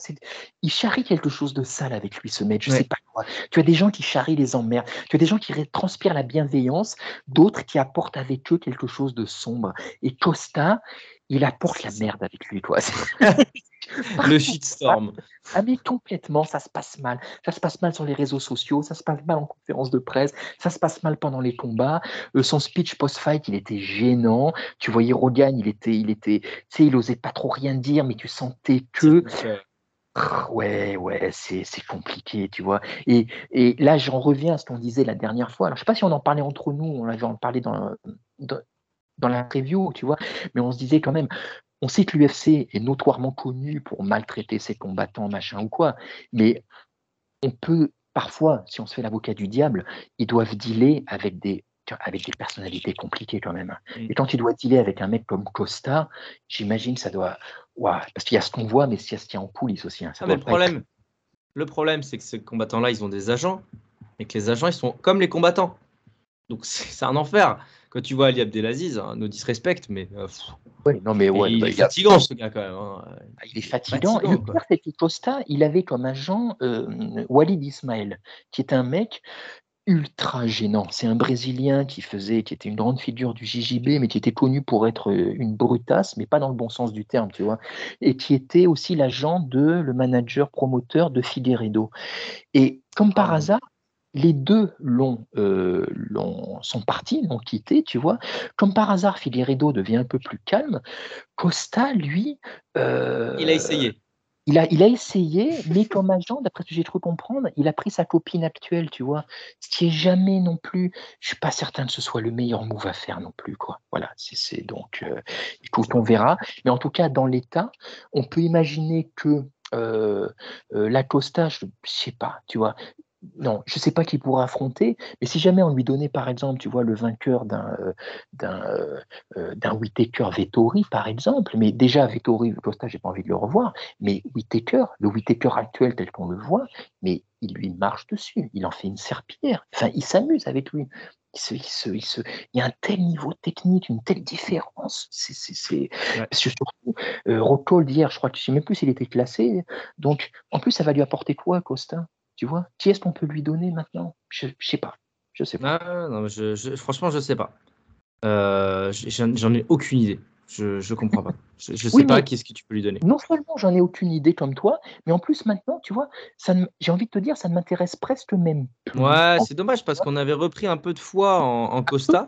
Absolument, absolument. Et en, fait, Et en fait, ouais, en fait, ça, ouais, ouais, ouais, c'est ça. Non, mais je suis comme toi. Exactement. Merci, mais non, quoi. Pareil. Merci, mais voilà. Merci, Pas- merci, Allez, ouais. allez, pa- passe la porte, ferme la porte, s'il te plaît, derrière toi. Allez, tu dégages. Euh, bon, est-ce qu'on passe pas? Ah bah il faut, il faut. Là, c'est. Est-ce on qu'on a- passe pas? Ça fait 54 minutes qu'on tease, qu'on est là, qu'on parle d'autre chose, que si, que ça. Qu'est-ce que j'ai j'ai envie euh, Allez, de toute façon, je suis dans le podcast, je fais ce que je veux. J'ai envie de me la, j'ai envie de me la péter un tout petit coup. J'ai eu une intuition, je l'ai dit dans la prévue, j'ai dit, je crois que Léon Edwards peut faire quelque chose. J'ai essayé de l'expliquer un petit peu, on a essayé de le détailler ensemble. Et d'ailleurs, tu n'étais pas non plus euh, enclin à ce que, à ce que j'avais ressenti, ce qui est de l'ordre juste du sentiment. Je ne vais pas commencer à dire que je suis un génie, que j'ai analysé un truc, machin truc. Je sentais quelque chose venir. L'altitude, euh, le, le fait que Kamaru Usman, plus ça va, plus son physique a l'air de quand même lui poser d'énormes problèmes. Le fait que, contre que dans ses derniers combats, malgré tout, il n'a pas été si dominant que ça. Euh, sa personnalité aussi de plus en plus clivante, euh, son obsession d'être le numéro un pound for pound euh, et d'en parler de manière, de manière obsessionnelle, il allait forcément avoir à un moment donné le retour de bâton. Eh ben, il est arrivé un peu plus tôt que prévu et euh, d'une manière euh, MMA-esque, d'une manière sport de combesque. Euh, Kamaru Usman, donc, qui a été battu par KO contre Leon Edwards, qui n'a pas beaucoup gagné par KO dans sa carrière. Euh, j'ai même pas envie de revenir pour l'instant. J'ai envie qu'on parle, qu'on analyse le KO un petit peu plus tard, si tu le veux bien. On peut refaire le fil également. Mais quel combat déjà, juste d'un point de vue émotionnel, je pense qu'on est quasiment sur un climax. J'ai rarement souvenir d'avoir été autant euh, euh, trahi par mes émotions sur ce combat-là, dans le sens où vraiment, moi qui ai d'habitude d'essayer de voilà, de, de garder le masque, d'essayer de, de comprendre, d'analyser, peut-être même trop des fois d'ailleurs, et d'être le plus objectif possible, là clairement, tout est parti, mais en miettes totales, et j'étais largement submergé par ce que j'ai vu. Euh, Raconte-moi aussi ton, ta, vision des choses de ce point de vue émotionnel. De toute façon, on peut difficilement faire, euh, faire autrement que d'être submergé. C'est surtout vu la façon dont ça s'est euh, passé. Euh, L'un des, des messages que tu as envoyé juste avant le chaos, c'était, parce que tu étais frustré par le combat et par la façon dont Edwards avait été muselé par Ousmane dans les rounds 2, 3 et 4, et tu disais, tu m'as envoyé un truc du style, de mémoire, hein, là je ne l'ai pas sous les yeux, Je vais regarder. Edwards avait la place, je vais me coucher en colère, tu vois, parce Ouais. que il n'aura pas réussi sur ce boom KO. Et parce que comment tu veux analyser ce combat? Parce que tout ce que tu as dit est vrai, tout ce que tu as dit est vrai, et malgré tout, Ousmane est quand même passé à une minute de faire une nouvelle masterclass ou quasi masterclass. Ouais, ouais. Parce que à part le premier round où vraiment Edwards a fait un truc, quelque chose, il a été agresseur, euh, il a fait, il a mis un takedown sur Ousmane, c'était incroyable, il l'a bien travaillé vraiment ou quoi. Mais round 2, 3 et 4, Ousmane lui marche dessus. Il remet le côté lutte clinch, euh, ground and pound, et c'est du Ousmane, bah, du Ousmane classique, on va dire, tu vois. Et euh, on était prêt à débriefer en disant, bah voilà, c'est un peu, il a fait ce que Merab a fait avec Aldo. Euh, on sentait qu'il y avait la place, mais donc tu vois, c'est- comment tu veux pas être émotionnel? Parce que même en revoyant, même en sachant ce qui va se passer, tu le revois, tu es à nouveau pris. Il restait moins d'une minute. On était à moins d'une minute d'une large décision majoritaire pour Ousmane, qui a fait le combat, l'exact combat qu'on s'attendait, euh, qu'on attendait de Ouais. lui. Et arrive ce truc, tu vois. À la limite, si Edwards avait combattu comme au premier round, là, on aurait pu dire il y a un déclin de Ousmane, on le sentait venir, il a été intelligent, mais même pas, tu vois, même pas. C'est. Alors, on va en parler plus en détail, hein. certes, euh, il l'a préparé, c'est pas venu nulle part, mais néanmoins, il y a quand même un petit peu un petit côté miracle aussi, quand même, tu vois. J'aime Ouais. pas ce mot miracle parce que mais c'est quand même, c'est quand même très, très, inattendu. En tout cas, sur, ces, sur ce a vu des rounds 2, 3 et 4. Voilà. tu imagines, tu imagines, tu es tu tombes de sommeil, tu en peux plus, ou tu as un truc à faire, tu dois aller bosser, euh, tu peux pas voir le dernier round. Bon, tu te dis, bon, de toute façon, tu arrêtes à la fin du 4 en disant, euh, ok, de toute façon, voilà, c'est plié, il n'y a pas de problème, encore un combat pas très enthousiasmant, du Ousmane old school, et il n'y a pas scandale. non, non, non, c'est clair. Donc c'est pour ça, c'est compliqué, tu vois. C'est là, je pense même à la limite, on peut même en rendre compte limite presque que de manière émotionnelle, tu vois, de ce mmh. combat. Tellement ça bascule. Voilà, tellement ça bascule. Et tellement ça nous Pardon, à la fin. Non, non, juste, euh, on, a pété les plombs parce qu'on pouvait pas faire. Ah mais j'ai screen, euh, je mettrai sur Twitter, j'ai screen les échanges de, enfin les échanges, des trucs qui s'apparentent à des échanges de, du moment où il y a le chaos. Euh, c'est incroyable. Euh, le premier round est dominé par, par Edwards et ça, bah, je peux pas, je, suis obligé d'en être satisfait parce que parce que Ousmane normalement c'est un rouleau, enfin il a ce côté un peu rouleau compresseur. Et en fait, pour moi, ce qui s'est passé en, au round 1 a créé le, le, chaos du round 5. Je vais essayer d'expliquer un petit peu pourquoi après, mais donc, euh, Leon Edwards qui domine debout. Euh, c'était pas forcément, euh, c'est pas, pas infamant de dire ça et c'était pas non plus inattendu, mais, mais vraie domination debout d'Edwards, même si Ousmane il a ce côté puissant, il a ce côté avec ses fins de changement de niveau, toujours tu sais d'aller chercher la lutte, il se fléchit un petit peu mais il revient, etc. Et ça, ça provoque toujours une adaptation de la part de l'adversaire, c'est bien normal. mais Edwards dominait debout, il a envoyé beaucoup de front kick au corps, il a beaucoup beaucoup visé le corps d'Ousmane, hein, tu as vu sur, sur les échanges, beaucoup de variétés de kicks, moi j'ai beaucoup aimé, jambes avant, jambes arrière, à l'intérieur, à l'extérieur des genoux, et ça a beaucoup tapé. Euh, on sait que les genoux d'Ousmane sont fragiles. En plus, il a énormément varié en kick. Son striking était intéressant sur du crochet, du direct, du jab. Enfin bref, il a. Bah, de toute façon, c'est un combattant hyper complet, Edwards, hein, qui est pas forcément flashy, mais qui est hyper complet. Et en fait, quand tu mêles cette variété technique et en plus de ça, le fameux moment du takedown, euh, magnifiquement exécuté. Putain, c'était, c'était, c'était un, un takedown artistique, quoi. Parce qu'on sort d'une phase de lutte et d'une phase de clinch où Ousmane essaye de mettre son poids sur, Edwards pour justement réduire les distances et pas être trop près en striking.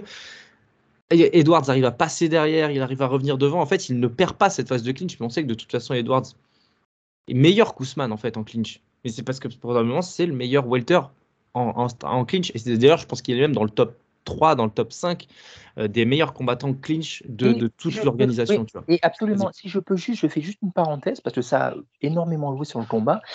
On craignait, comme à chaque fois qu'Ousmane euh, combat, que Ousmane l'écrase de sa supériorité physique au niveau de la puissance. Moi, dès le début, j'ai été impressionné déjà visuellement euh, Edwards, il a fait un boulot, il a taffé magnifiquement. J'espère qu'il donne un bonus à son préparateur physique parce qu'il l'a préparé, mais comme une machine de guerre.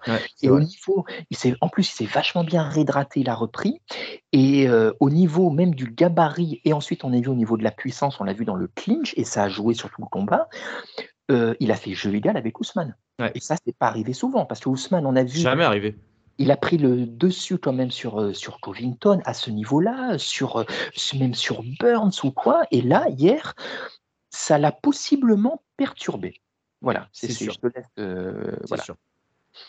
Et donc, sur une phase où, Ousmane a, bah, plutôt face à la cage, Leonardo arrive à se mettre sur le côté, il arrive à caler la jambe, sa jambe gauche derrière la jambe droite d'Ousmane il fait pas, il, met, la petite balayette, il met son corps en même temps. C'est magnifiquement bien exécuté. C'est un takedown de judoka, hein, tout simplement. On va pas s'arrêter, ça, ça va pas beaucoup plus loin. C'est un takedown de, de judoka, même si les judokas sont plus euh, l'un en face de l'autre. Mais là, dans l'exécution, c'était quelque chose qui s'apparentait à, une mise au sol assez classique. Leon qui donc arrive à même finir sur un, semblant de ground and pound, même si Ousmane avec son physique arrive à, à, limiter les dégâts et en plus c'est en toute fin de round, donc ça a été euh, vraiment un épiphénomène. Mais pour moi, je ne peux pas m'empêcher de croire que c'est ce qui a fait le combat par la suite. Tout de suite après, Ousmane, qu'est-ce qu'il fait? Il retombe dans, euh, je vais grossir le trait, mais dans ses travers de lutteur. Ses travers de mm. lutteur offensifs, hein, quand même, il faut le dire. Où il a mis son poids, il a mis Ousmane contre, euh, Edwards contre la cage. Edwards qui d'abord, dans un premier temps, défend très très bien les mises au sol et qui ensuite se fait avoir un peu facilement d'ailleurs, je dois le dire, parce que Ousmane, à un moment donné, il prend le takedown, il, il, score un takedown, je crois qu'il le fait même deux ou trois fois, en prenant juste la jambe euh, droite d'Edwards, de, il le soulève, il le fout par terre, contre la cage. Situation difficile, mais ceci dit, la défense au sol d'Edwards est vraiment très bonne. Il arrivait à glisser, il a essayé de tout faire pour sortir d'une position défavorable, pour arriver à une position favorable, et pas forcément pour sortir de cette zone du sol. Et pour revenir au striking, c'était que lui-même avait confiance en sa préparation là-dessus. Et donc ça, moi, je trouve c'est important de le dire aussi. Et je pense aussi que ça a troublé un peu Ousmane de se dire, attends, il veut quand même rester au sol avec moi. Bon, bah écoute, ok. La seule erreur d'Edward, c'est d'avoir tenté un double leg. À un moment donné, ça lui a coûté cher dans le troisième round parce qu'il le perd en grosse partie à cause de ça. Euh, et en fait, ouais, Ousmane a, progressivement mis en place son jeu de, possession, entre guillemets, pour reprendre une formule de, football ou de, ou ou de rugby. Et euh, malgré tout, sur les séquences debout, je trouvais Edwards tellement dominant que je me suis dit à tout moment, il peut se passer quelque chose. Et en fait, je me suis dit ça à la partir de la moitié du round 4 et après je me suis dit ok c'est chiant bon bah tant pis euh, euh, Edwards franchement il est super bien préparé mais euh, mais Ousmane c'est Ousmane et il fait un combat pour garder une ceinture. Donc bah voilà quoi. En fait à un moment donné il n'y a pas le choix. Ça aurait été un do or die tu vois par exemple il n'aurait pas combattu comme ça Edwards aurait gagné tu vois. Mais là à un moment donné le MMA c'est aussi ça. C'est aussi aller sur ses forces et aller chercher les victoires plus que le spectacle. Et Ousmane en fait s'était mis dans ce mode là très bien. Il aurait conservé sa ceinture, il aurait égalé le record d'Anderson Silva avec 16 victoires consécutives à l'UFC. Il avait sa legacy en main, il y avait sa famille qui était là, etc. Tout était nickel. Et le cinquième round, bah, allons-y doucement. Bon, là, j'ai un peu monologué, donc je vais te laisser reprendre la suite. Mais euh, est-ce que tu le sentais pas un peu venir au cinquième round Tu vois, cette histoire de, chaos ou cette, euh, phase de, bah, d'éventuel chaos, tout simplement? Et KO, KO, pas KO, le KO, euh, comme on parlait de Costa tout à l'heure. Euh, non, je vais pas te mentir, non. Non, non. Après, avec le, bien sûr, avec le recul, euh, gloire à Edwards bah, de ne pas avoir baissé les bras. Il a continué jusqu'au bout, il y a cru. Ce qui me fait dire qu'on va, euh, on verra un film sur lui de toute façon dans, le futur, tellement ce combat est, euh, est scénarisé quelque part, on dirait. Ouais, c'est clair. Mais moi, non, non, moi je pensais, même si effectivement Edwards a été beaucoup plus actif dans le dernier round, il a réussi à se dégager, à rester plus debout, à garder la distance, à conserver la distance euh, est-ce que c'est parce qu'Ousmane se méfie un petit peu? Est-ce que c'est parce qu'il était un peu fatigué? Parce que mine de rien, il a bien charbonné les trois rounds précédents. Mais néanmoins, non, je t'avoue, je ne l'ai pas du tout vu venir. Quoi. Je me disais, il est... je voyais Ousmane moins dominant, mais parce que juste, il gérait la fin de combat. Voilà. Il avait une large avance au point. Et je le voyais dérouler jusqu'au bout. Vraiment, non, c'est euh, pour ça que pour moi, tu vois, c'est un peu tout ce que tu dis est totalement juste. Euh, tout ce qu'on a dit pro Edwards, tout ce que les gens ont pu dire en faveur de Edwards avant euh, ou contre Ousmane qui avait des alertes, tout est juste, mais en même temps, c'est la façon, tu vois, moi, qui je trouve très surprenante parce que tu refais ce combat 30 fois, Ousmane peut gagner 29 fois. Tu vois ce que je veux dire? Tellement ça semble venir de nulle part. Et en même temps, comme tu dis, pas vraiment, mais en même temps, en même temps, on l'a pas vu venir non plus. Tu vois ce que je veux dire? C'est, Ouais, c'est clair. Euh, tu vois, il, a tel, il a brouillé les pistes, en fait, Edwards. Euh, son, son travail au round 1, il est, moi, pour moi, c'est ça, en fait. Parce que c'est ce que je t'expliquais un peu, enfin, c'est ce que j'essayais de, de, de, de, dire aussi euh, avant le podcast, c'est que d'habitude, Ousmane, sur un, sur un, sur un direct, attends, c'est un, c'est un direct du bras arrière hein, qui emmène ensuite le high kick, je crois. Hein. C'est pas un jab, hein. je, je sais plus là, putain, bon, c'est pas grave. il, fait, il, il fait des feintes, en fait. Il ouais, ouais, il fait un travail de feinte, bien sûr. Je sais plus si c'est bras avant ou bras arrière, je sais, mais je crois que c'est le bras arrière, il me semble. C'est le bras arrière, il me semble, oui, absolument. Et ce qui, du coup, fait décaler Ousmane qui baisse la tête, et là, il envoie le high kick. Ouais, parce qu'en fait, tu vois, il essaye avec sa main, euh, bah, la, main qui est en face, du coup, de pousser. Enfin, non, c'est la main opposée, pardon, il essaye de pousser euh, le, le, le, bah, le, le, direct qui arrive. Et ce que Ousmane, je crois en tout cas, ne fait jamais, en tout cas ce que je l'ai très rarement vu faire, c'est justement en même temps de baisser la tête vers le côté. Et ce qui t'expose de manière fatale au high kick. Et en fait, pour moi, en fait, c'est symptomatique du fait que Edwards est rentré dans la tête d'Ousmane pendant le combat progressivement. Malgré tout, c'est que Ousmane a commencé à réfléchir. Et quand tu réfléchis, quand tu fais un sport de combat, tu as perdu. C'est quasiment sûr. On en reparlera avec Anthony Joshua. Mais pour moi, en fait, c'est le fait qu'Edwards soit rentré dans la tête d'Ousmane a favorisé cette erreur d'Ousmane qui a emmené ensuite ce high kick fatal. C'est très possible, c'est très possible. Je t'avoue que moi, sur le coup, je ne l'ai pas forcément vu comme ça, parce que même la façon même si tout ce que tu dis est juste, et c'est juste, hein, c'est vrai que ça vient pas nulle part, il l'a préparé, Edouard, mais la façon dont ce high kick est donné, c'est la perfection totale. tu vois. bah oui. Il y a aussi un côté un petit peu irrationnel, magique, enfin, entre guillemets, tout s'aligne, tu vois, tout s'emboîte. Il suffit que son high kick, il le mette, ça dévie un peu, il le met 10 cm plus haut, il passe pas de la même façon, tu vois. Mm. Donc, c'est pour ça aussi que tout ce que tu dis est juste, mais en même temps, il y a un côté, il le refait 20 fois, je suis pas sûr qu'il le couche, tu vois ce que je veux dire Et en même Sûr. temps, la, for- la fortune sourit aux, aux audacieux, c'est pas venu nulle part, il a tenté, il l'a eu, big up à lui. Donc, je sais pas, tu vois, je, je, je, euh, j'admets les deux. euh, euh, euh, on me dit qu'il a eu de la chance, il n'a pas de chance, tu vois. Non, non, non, surtout pas. Oh là là, non, non, pas de chance, mais tu vois, on me dit qu'il a une opportunité folle, c'est un miracle, je l'entends.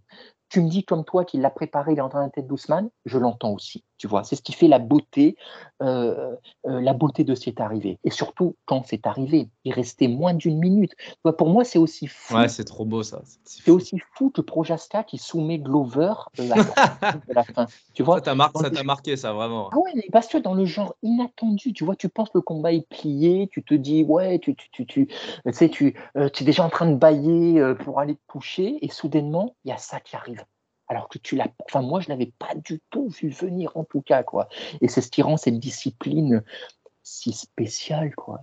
C'est- tellement, c'est, euh, euh, mais tu vois, pour moi, là, on est à la limite, en ce qui me concerne en tout cas, euh, de l'analyse. Tu vois ce que je veux dire? Parce que là, Ouais. vraiment, l'analyse euh, devient extrêmement poreuse avec, euh, ben, avec l'inattendu absolu. Voilà. Mm. Euh, c'est- quand l'émotionnel absolu rencontre euh, le, le- le, euh, la technique à son paroxysme, tu vois, parce que ce high kick, il est, il est, il est mais incroyable, incroyable, la façon dont il le prépare et dont il dont il l'exécute, et surtout, tu vois, je sais que ça va pas te faire plaisir, mais ce qui était marquant dans le chaos de Ousmane sur Masvidal, c'était certes le chaos en lui-même, le geste, mais aussi la façon dont Masvidal tombe Bien raide. Là, Mm. la façon dont Ah, Ousmane il devient, il devient, euh, tu sais, c'est un chewing-gum, il devient élastique. C'est très bizarre en fait. Il, vraiment, il. Ouais, les yeux ouverts et de fait, l'arbitre arrête tout de suite. Euh, Edwards euh, ne va pas le chercher au sol parce qu'il sait que c'est terminé. Ça, c'est iconique. Putain, moi, je trouve ça tellement fort. C'est magnifique. Vraiment, le gars, il dit, vas-y, c'est bon, j'ai pas besoin de faire plus. ah, mais Allez, complètement. Tu vois, on il parle, le souvent, sait, quoi. Tu vois. on parle souvent de la pureté, de la propreté des coups en boxe anglaise. Euh, là, en l'occurrence, c'était du pied-point, mais il y a une pureté dedans. Il y a une pureté dans ce chaos qui est magnifique. Voilà, c'est juste, euh, allez, j'éteins les lumières. Fin. c'est fin. Et Alors, Ousmane, Jimmy, il a- encore une fois, qui arrive mais une demi-heure en retard. c'est vraiment, tu vois, c'est vraiment, c'est The World is Stone, quoi. C'est Cindy Lauper, euh, Herb Dean. Il voit le coup, et là, il fait Oh putain Il commence à courir, alors qu'Edwards, il peut lui mettre deux Hammer Fist, il n'y aura pas de problème. Ah, mais des fois, Et ça honore Edwards d'ailleurs d'avoir, euh, de s'être contenté de ça. Mais il le savait. Complètement. Ah oui, bah oui, oui, il le savait, ouais. Mais tu sais, Herbin, des fois, on a l'impression que tu le vois penser, tu sais, il fait Oh, ah, oh, il est touché là, qu'est-ce que je fais J'y vais? Ah, je sais pas, Ouais.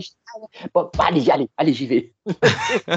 il il s'est passé 10 secondes, je sais pas quoi. c'est c'est- Mais euh, non, non, mais c'est magnifique. Qu'est-ce que tu veux dire de plus? Qu'est-ce que tu veux dire de plus? Bah. Et pour autant, Ouais, autant malgré tout, je vais quand même, excuse-moi, mais je vais quand même dire de plus. Ce qui me fait, ce qui me rend cette fin aussi inattendue, qu'étonnante, qu'incroyable, c'est que, voilà, malgré tout, on a un Ousmane qui a quand même assez largement dominé le combat, ou assez majoritairement. Tu vois ce que je veux dire? À tel point que si rematch, on va après parler des options, mais si rematch il devait y avoir, je mettrais sans doute Ousmane favori à nouveau. Tu vois, pour les raisons pour lesquelles les- je, les je le mettais favori avant, malgré ce qu'on a vu dans ce combat. Ouais, ouais, bien sûr. C'est ça qui est paradoxal. C'est, c'est, c'est, je sais pas, c'est compliqué. C'est compliqué. Aide-moi, à toi de parler. non, mais je- moi, je- j'avoue que le, le, il y a une part de moi quand même qui ne peut pas m'empêcher de me dire c'est mérité parce qu'en en fait, euh, on a, on a vu et moi, ça fait déjà deux combats. Enfin, j- j'occulte celui contre Masvidal, tu vois, mais euh, le duel contre Colby, etc., où je me suis dit. Je sais pas, je trouve qu'Ousmane, il est, il est, c'est pas le plus dominant. C'est, il, il a, il a quelques failles mentalement. T'as l'impression, je vais pas dire qu'il est fait mentalement, absolument pas, hein, parce que il a quand même eu de l'adaptabilité, mais je me disais, putain, quand ça va en eau trouble, il n'est pas non plus super à l'aise. Tu as vraiment l'impression que c'est un combattant qui doit absolument se mettre dans sa zone de confort et être garant un petit peu, d'être maître un peu du temps et de l'espace pour pouvoir s'exprimer. Et quand il va en eau trouble, bah, moi je trouve que c'est pas le combattant le plus rassurant du monde non plus, tu vois. Et en fait, encore une fois, pour moi, ce qui s'est passé au premier round a tout généré derrière. Et en fait, quelque part, quand on me dit que c'est un miracle, moi, je suis pas du tout d'accord avec ça parce que euh, c'est Edwards qui juste a repris le jeu de cartes, qui l'a rebattu et qui lui dit vas-y, maintenant, Kamaru, démerde-toi avec mes cartes. Quoi. Et en fait, bah, on a vu, hein, le fait de se réfugier euh, sur sa lutte offensive, c'est ce que je t'ai dit bah, pendant le combat, c'est pour moi c'était un désaveu. Mais c'était pas non plus quelque chose de péjoratif dans la manière dont je le disais. C'était un désaveu de se dire, euh, ok, attends, euh, attends, j'ai essayé des trucs jusqu'à présent, ok, je suis un meilleur striker, je suis, je, suis, all around, machin, je suis un vrai combattant MMA, faut que je fasse de la lutte. Je fais de la lutte, ok. Hmm. Il est dominant en lutte, ça lui suffit, ça lui a suffi pour être invaincu pendant 10 ans, pourquoi pas. Mais quoi qu'il en soit, ça traduit quelque chose de en fait, non, je suis pas un combattant total. En fait, en termes de confiance, tout s'est égrené quand même assez vite, tu vois, au premier round. Et euh, parce qu'Edwards n'a pas non plus. Euh, c'est pas, euh, c'était pas Volkanovski contre Ortega au round de 3. Hein. C'était pas non plus une domination outrageuse, etc. Mais ça suffit à déstabiliser Ousmane. Et tu vois que les conséquences, elles existent jusqu'au round 5, qui s'est pourtant produit après 20 minutes de combat, tu vois. Enfin, 20, 20 minutes après, round 2, round 3, round 4, et une grosse partie du round 5. Et quelque part, je me dis, putain, euh, Ousmane, mentalement, c'est pas le meilleur, quoi, tu vois. Ah, mais de toute façon, les faits te donnent raison. Donc là, on peut rien dire contre ça. C'est factuel. C'est factuel. Edouard l'a mis KO à la fin, tu vois. Mais moi, là où ça m'a surpris, c'est que, effectivement, Ousmane a connu euh, des guerres, notamment contre Covington. Vu que ça avait été compliqué. Mais justement, là où ça m'a étonné hier, je me répète, c'est que il n'a pas été en eau trouble hier pour moi. Tu vois, c'est ça la différence avec les guerres qu'il a pu mener contre Covington. Ouais, ouais. Tu vois? Et il n'a pas été. Burns l'avait quand même. Burns l'avait salement connecté. Il l'avait envoyé au tapis. Edwards n'a pas fait ça. Tu vois, il a pas. Pour moi, Edwards en le round 1 n'a pas été aussi près de le terminer que Burns elle avait été dans leur premier round. Tu vois? Donc c'est pour ça que il roule dessus les rounds 2, 3 et 4. C'est pour ça que pour moi, c'est d'autant plus surprenant. Et, euh, et là vraiment, euh, pour reprendre ce que tu dis big up au mental de Edwards, tu vois, qui n'abandonne jamais, qui subit la tempête, enfin, la tempête, qui subit en tout cas, qui subit dans les, dans les rounds mm. et qui malgré tout, effectivement, le round 5 a une condition physique incroyable. Il y oh là là, ça c'est clair, j'en ai pas parlé, mais mon Dieu, quoi. Tu vois, c'est juste, c'est jamais, il n'a absolument pas gazé. Il avait un cardio, mais incroyable. De toute façon, tu vois son physique, c'est le, il a la shape parfaite, quoi. c'est incroyable, incroyable. Et, euh, et, euh, et non, il est, il est resté là, tu vois. C'est, mais c'est très étrange comme combat. C'est très étrange, tu vois. Et malgré tout, voilà, je me fais peut-être avoir en remettant Ousmane favori, malgré ce que j'ai vu, si jamais il y avait un troisième combat, tu vois. C'est, c'est, tu vois, et par contre, pour le, si troisième combat il devait y avoir, on en reparlera en temps voulu si jamais ça arrivait. Par contre, là, j'imaginerais éventuellement un Ousmane qui essaie d'aller au sol dès le début, tu vois, qui, fait, qui fait ce qu'il a fait contre Masvidal leur premier combat. Bah ouais, mais pour autant, tu vois, euh, pour moi, ça traduit d'une continuité avec le, mal de confiance. Euh. Ouais, absolument. Moi, pour moi, justement, ce serait en striking que Ousmane devrait euh, se montrer plus, tu vois, en disant non, non, non, non, mentalement, je suis là, il n'y a pas de problème, je suis encore mieux préparé, etc. Si tu reviens sur tes bases, en fait, tu vas, tu déjà, oui, mais là, la dépréciation du public, elle sera là. Et en plus. Euh, oui, mais ce serait un péché d'orgueil dans ce cas-là. Tu vas pas striker contre Edouard, ce serait idiot. Tu vois, ce serait idiot. Là, ce serait, ce serait quoi? Ce serait, euh, je veux vous montrer que. Euh, tu vas pas lutter avec Rabib, tu vas pas lutter avec Ousmane, tu vas pas faire du striking avec Edouard quand tu t'appelles Ousmane. Enfin, je sais pas, c'est. Mais ce qui pourrait peut-être prouver que Edouard s'est rentré dans sa tête, du coup. Ah ouais? Mais je te dis, moi, pour moi, c'est mon, mon argument numéro un, c'est Edouard, je lui ai rentré dans la tête. Et, et c'est tout, en fait. Moi, pour Ousmane ne fait pas ce genre d'erreur. Et juste pour, pour euh, redire quelque chose par rapport à ce que tu as dit par rapport euh, au combat contre Covington et contre Burns, c'est quand même que je pense que Ousmane euh, capitalise sur des moments forts dans ses combats et typiquement contre Covington, il a quand même fait des knockdowns, même s'il a souffert. Regarde, souviens-toi, au deuxième combat contre Covington, eh ben, le round 2, il le met quand même salement euh, Salmon knockdown. Contre Gilbert Burns, il prend la tempête au début, mais il le met knockdown aussi avant de le finir un petit peu plus tard. Et en fait, il capitalise là-dessus. Il sait que c'est arrivé, donc il sait que ça peut se reproduire. Il s'avère que contre Leon Edwards, les moments où il a striké contre la cage, il a bien fini. Euh, Edwards, il a jamais chancelé. Il a jamais montré euh, une, défense poreuse. Justement, il défendait plutôt bien euh, en, striking malgré tout, même s'il y a quelques coups qu'on tapait. Mais si tu regardes, il n'est pas marqué du tout Edwards à la fin du combat physiquement. Le visage, il est nickel. Et ça prouve bien, si tu veux, aussi que je pense que ça, ça aussi, ça finit par rentrer dans la tête d'Ousmane. Et, et c'est un truc un peu global qui fait que, encore une fois, je vais redire ce que j'ai dit tout à l'heure, il a commencé à réfléchir. Et quand tu commences à réfléchir dans un sport de combat, quelle que soit euh, la pratique, c'est foutu. Parce que c'est l'instinct qui te fait gagner les combats. C'est l'odeur du sang, c'est euh, euh, la promptitude, c'est la réactivité, c'est la sensation que pour contrer, il faut décaler la tête et puis ensuite placer un crochet ou un uppercut. C'est tout ce qui ne fait pas appel au mental. Le mental, tu le fais en préparation avec ton coach, avec ton préparateur physique, avec ton coach tactique, avec tout ce que tu mets en place à l'entraînement, tes enchaînements, ça doit se répercuter de manière quasiment euh, poétique pendant un combat. Si tu commences à réfléchir, c'est mort. Et pour moi, Ousmane, il a commencé à réfléchir à partir du round 2. C'est pour ça qu'il est revenu dans sa lutte traditionnelle. C'est pour ça qu'il a moins striké ou qu'il a striké en fin de round quand il a mis l'impression qu'Edwards avait été, euh, été fatigué. Et c'est pour ça qu'il a fait cette erreur fatal. En plus, c'est marrant parce que Trevor Whitman, à la fin du premier round, il lui a dit T'as fait une erreur, c'est pas grave, celle d'être mis au sol. Par contre, mm. no more mistakes. Il le disait à chaque, à chaque, à chaque moment dans le corner. Et ben le deuxième mistake, il l'a fait, ça a précédé sa chute. B, mettre la tête sur, le côté, sur son côté droit. Et il a pris la, il a pris la tempête. Ouais, mais ce... Ouais, j'ai rien à rajouter. Ça s'entend. Ça s'entend très très bien. Ça s'entend très très bien.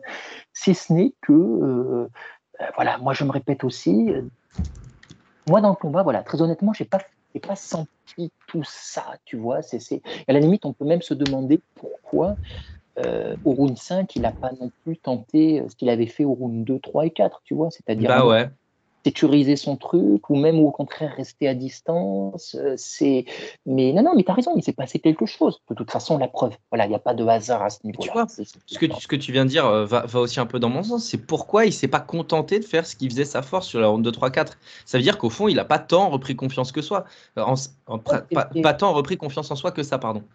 Absolument, non, non, mais tu as tout à fait raison. De toute façon, encore une fois, les faits te donnent complètement raison, si tu veux. Mais moi, vraiment, voilà, en direct, hier, je, trouve, je trouvais qu'il avait une telle avance euh, au point que, si tu veux, à la limite, très honnêtement, le dernier round, tu faisais même plus, plus trop attention. Tu vois, voilà, il c'était le round, voilà, il déroulait les deux. Voilà, il déroulait les deux. Et on échangeait en disant, c'est dommage, Edwards avait peut-être, avait possiblement la place. Voilà. Ben, la place, il l'a trouvée. Il a forcé son destin bravo à lui, vraiment bravo à lui quoi. C'est, en plus le mec s'appelle Rocky, euh, il joue la musique de Rocky quand ils le font sortir. c'est, Ouais, le public qui scande Rocky, puis quand tu vois son background aussi avec le fait qu'il soit pas trop respecté, qui prend, qui prend la slap contre contre Ned Diaz alors qu'il qu'il qui creuse sa tombe pendant 4 rounds et demi. Ah, écoute, euh, Edward quand même les deux les ces deux faits les plus connus, c'est la gifle de Masvidal en backstage et, le, et la gifle de, Diaz après un combat qu'il a surdominé. Ah, c'est pas gentil. C'est gênant, c'est gênant. c'est clair. C'est gênant, Après, attends, pour faire l'avocat du diable et pas non plus, c'est pas la victime absolue non plus. Hein. Edwards, il a beaucoup parlé pas toujours euh, à dessein. Euh, voilà. Et là, il a l'air d'être un peu calmé. Hier, il était incroyablement concentré. On l'a pas entendu parler trop pendant la fight week. C'était parfait. Là où il a été top. Euh, ah, il a été top. Là où Ousmane, bah, tu sais, tu parlais de Ali Abdelaziz tout à l'heure. Peut-être qu'Ousmane, il serait bien inspiré de, de, de, mettre un peu de distance, tu vois, enfin, de, de mm. et de peut-être un peu moins écouter ce qu'on lui dit, quoi. Comme quoi, il va heavyweight, de machin, de si. Tranquille, tranquille. Le, le, seul truc, euh, voilà, je, je, pinaille un peu vis-à-vis d'Edwards, mais je trouve qu'il n'a pas montré énormément de respect à Ousmane, qui ceci dit, bah, justement, l'a quand même pas mal provoqué et tout, donc peut-être que c'est juste un retour de bâton.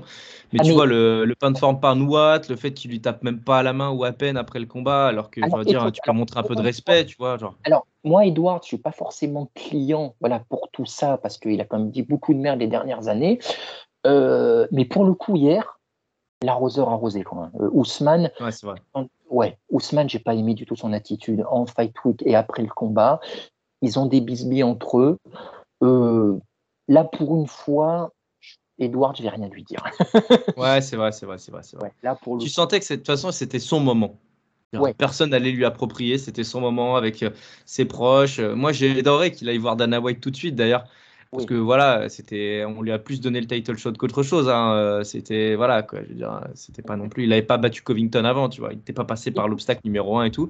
Mais on va appeler ça, écoute, c'est le karma, parce que vraiment, il, il, devait affronter Woogley. Honnêtement, le Woogley qui était encore un peu compétitif. Il y a eu le Covid. Ensuite, contre Ramzat, trois fois annulé pour cause de Covid aussi. Et franchement, je ne sais pas comment ça se serait déroulé. Donc, il a réussi à y échapper.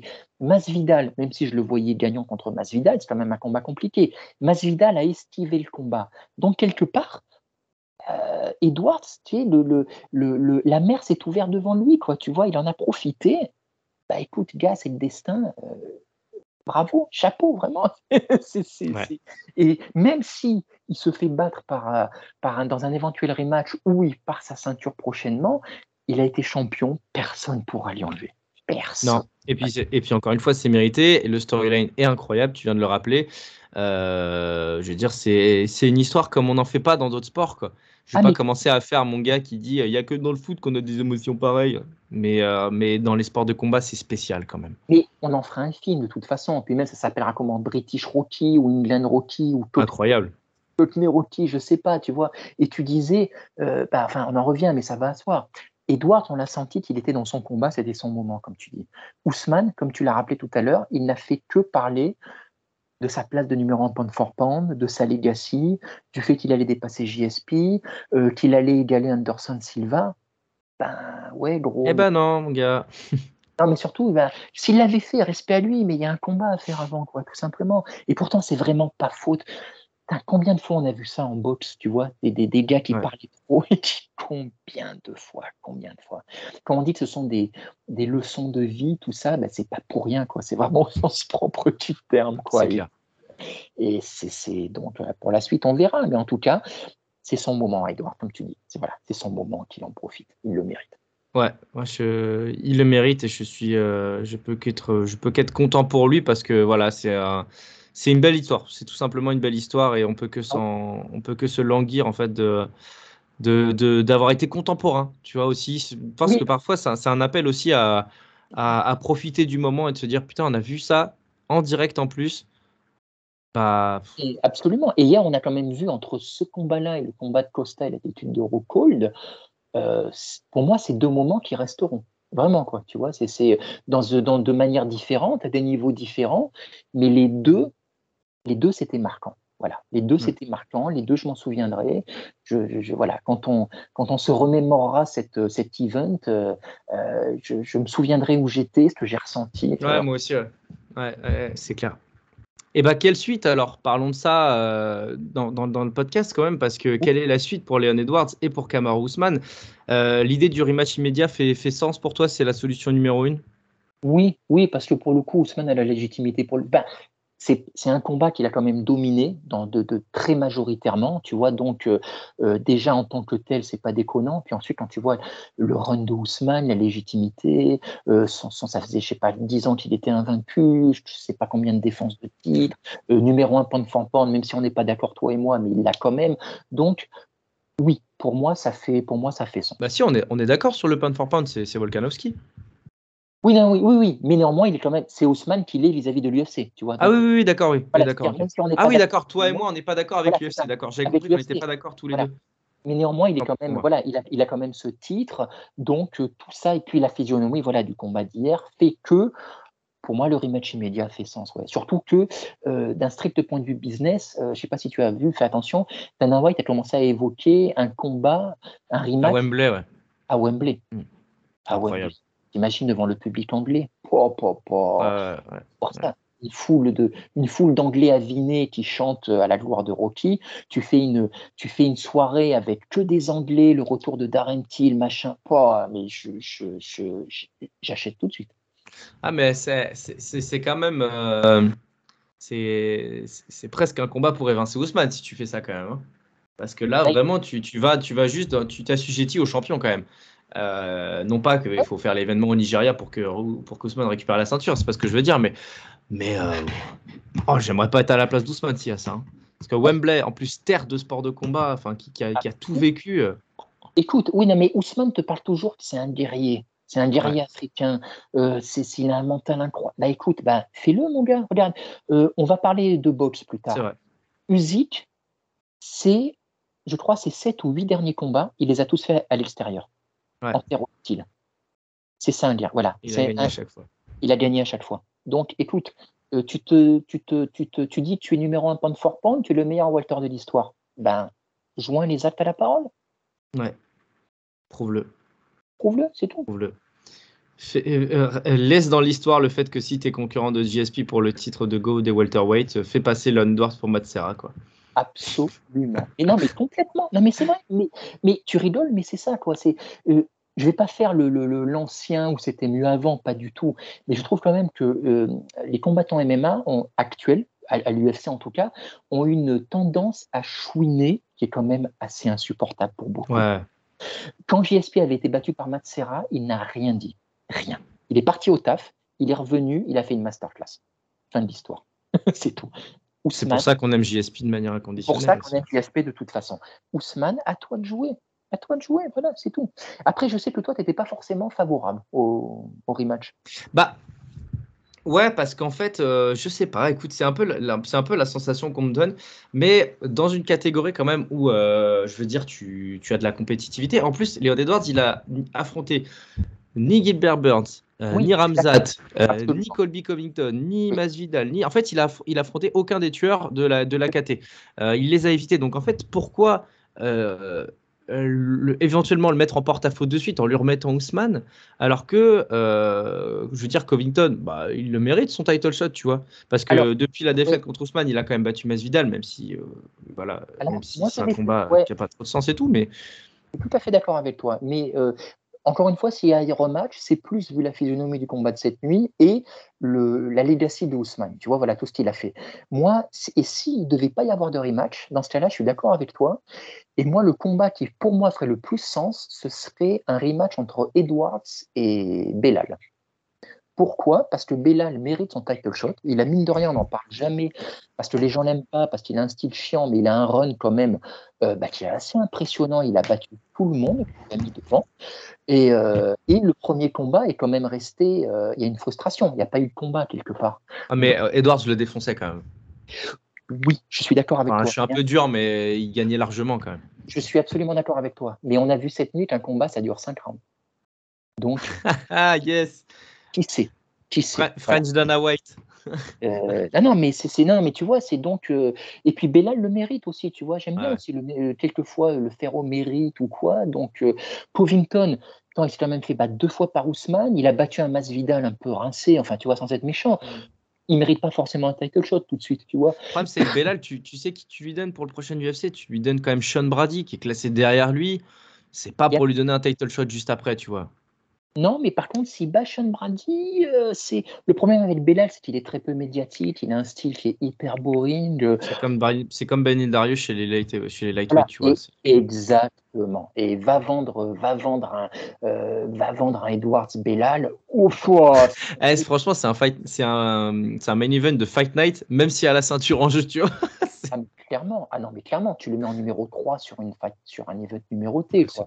Après, j'ai envie de te dire, euh, Strip, c'est là si on veut se, si on veut voir d'un niveau. Bah déjà, moi, c'est un combat quand même que- qui ne me déplairait pas, au strict point de vue euh, fan. Mais après, euh, j'ai envie de te dire, même au niveau financier, de toute façon, tu mets Edwards en Angleterre, tu le mets contre n'importe qui. Ça Oui, c'est vrai. Voilà, ça va. Les Anglais, sont fous. Donc, euh, c'est, euh, et puis, quelque part, il le mériterait aussi. Ce serait la consécration. Tu le fais retourner chez lui, combattre. Oh, mais, ah, écoute, c'est. Ouais, Après, ce serait bien, ce serait bien. ouais. ouais, ce serait bien. Quoi. Voilà, c'est, voilà, pour moi, ce serait ce qui ferait à peu près le plus. euh, parce que Burn Masvidal, ils sont pris. euh, euh, ouais, euh, écoute, on verra. quoi. Mais Covington ne le mérite pas, en tout cas. Covington ne le mérite pas. Pour moi. Tu penses? Je sais pas, c'est compliqué. Il a, a déjà eu deux title shots, deux défaites. euh, ça va, il y a un moment, il faut un peu. Il faut un peu euh, c'est pas en battant Masvidal que tu as de nouveau droit à un title shot. Enfin, pour moi. Ouais, bah après, ouais, de toute façon, tu as Ramzat qui arrive. euh, Ramzat, ah, c'est vrai. Oui, de toute façon, c'est vrai. t'as Ramzat qui va arriver et tu peux le donner de toute façon, vu que dans, dans la logique des choses, tu veux quand même donner à Ramzat le title shot le plus rapide possible. Euh, en fait, ça, c'est ça qui fait chier pour, pour l'UFC. Enfin, c'est ça qui fait chier l'UFC, c'est que euh, dans la logique d'Ousmane champion, c'était plus facile de booker Ramzat rapidement après sa victoire euh, programmée contre Nate Diaz. Tandis Ah que là, Complètement. Mais là, là, là, tu as Dana White qui s'arrache les cheveux qu'il n'a pas aujourd'hui.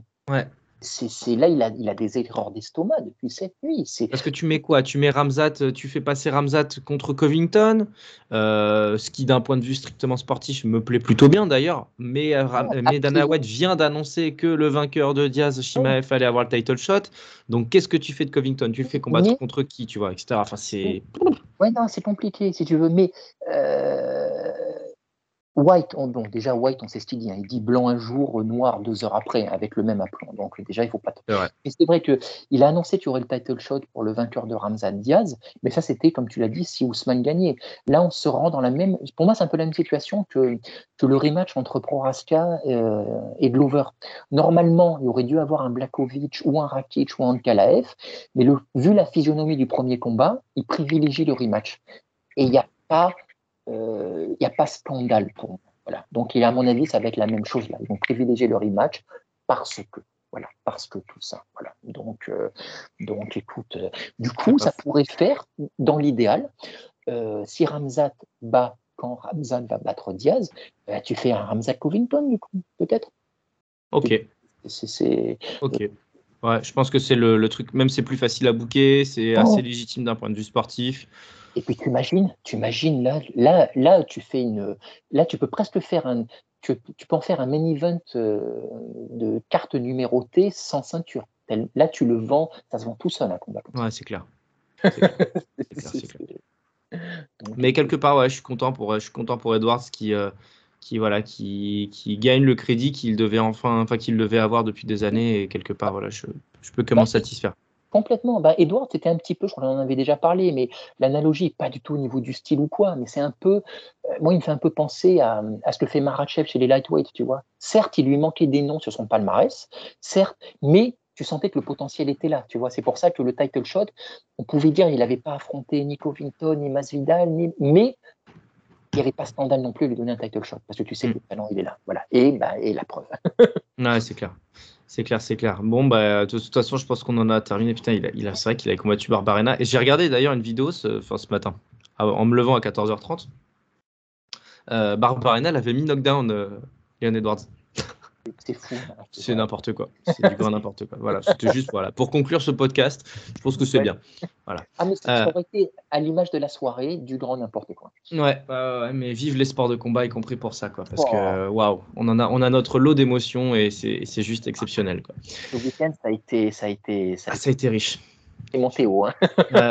Je vais aller prendre une douche encore. là, parce que c'est- c'est- Bon, en tout cas, mon cher Lionel, je te remercie beaucoup évidemment pour ce débrief. Euh, 1h35 voilà, pour reparler de cette UFC 278. C'est ce qu'il fallait visiblement. Donc, euh, en espérant avoir tout dit, euh, n'hésitez pas encore une fois à commenter, n'hésitez pas à nous donner votre avis, à échanger avec nous un maximum hein, sur Twitter, à, euh, Café Crème Sport, euh, sur Facebook, euh, sur, euh, sur euh, tout, sur Instagram. Enfin bref, vous pouvez vraiment échanger avec nous euh, facilement. On vous répond à chaque fois. Je vous remercie en tout cas pour nous avoir écoutés. Et je vous retrouve, on se retrouve très bientôt, bien sûr, pour une nouvelle édition de nos podcasts dédiés euh, à, au MMA. Allez, je vous embrasse et je vous dis à très vite. Ciao, ciao. Et ciao aussi, mon Lionel. À très vite, hein, de toute façon, parce qu'on a un petit Yes. débrief qui nous attend là. Oh, combien? Petit? Petit, gigantesque.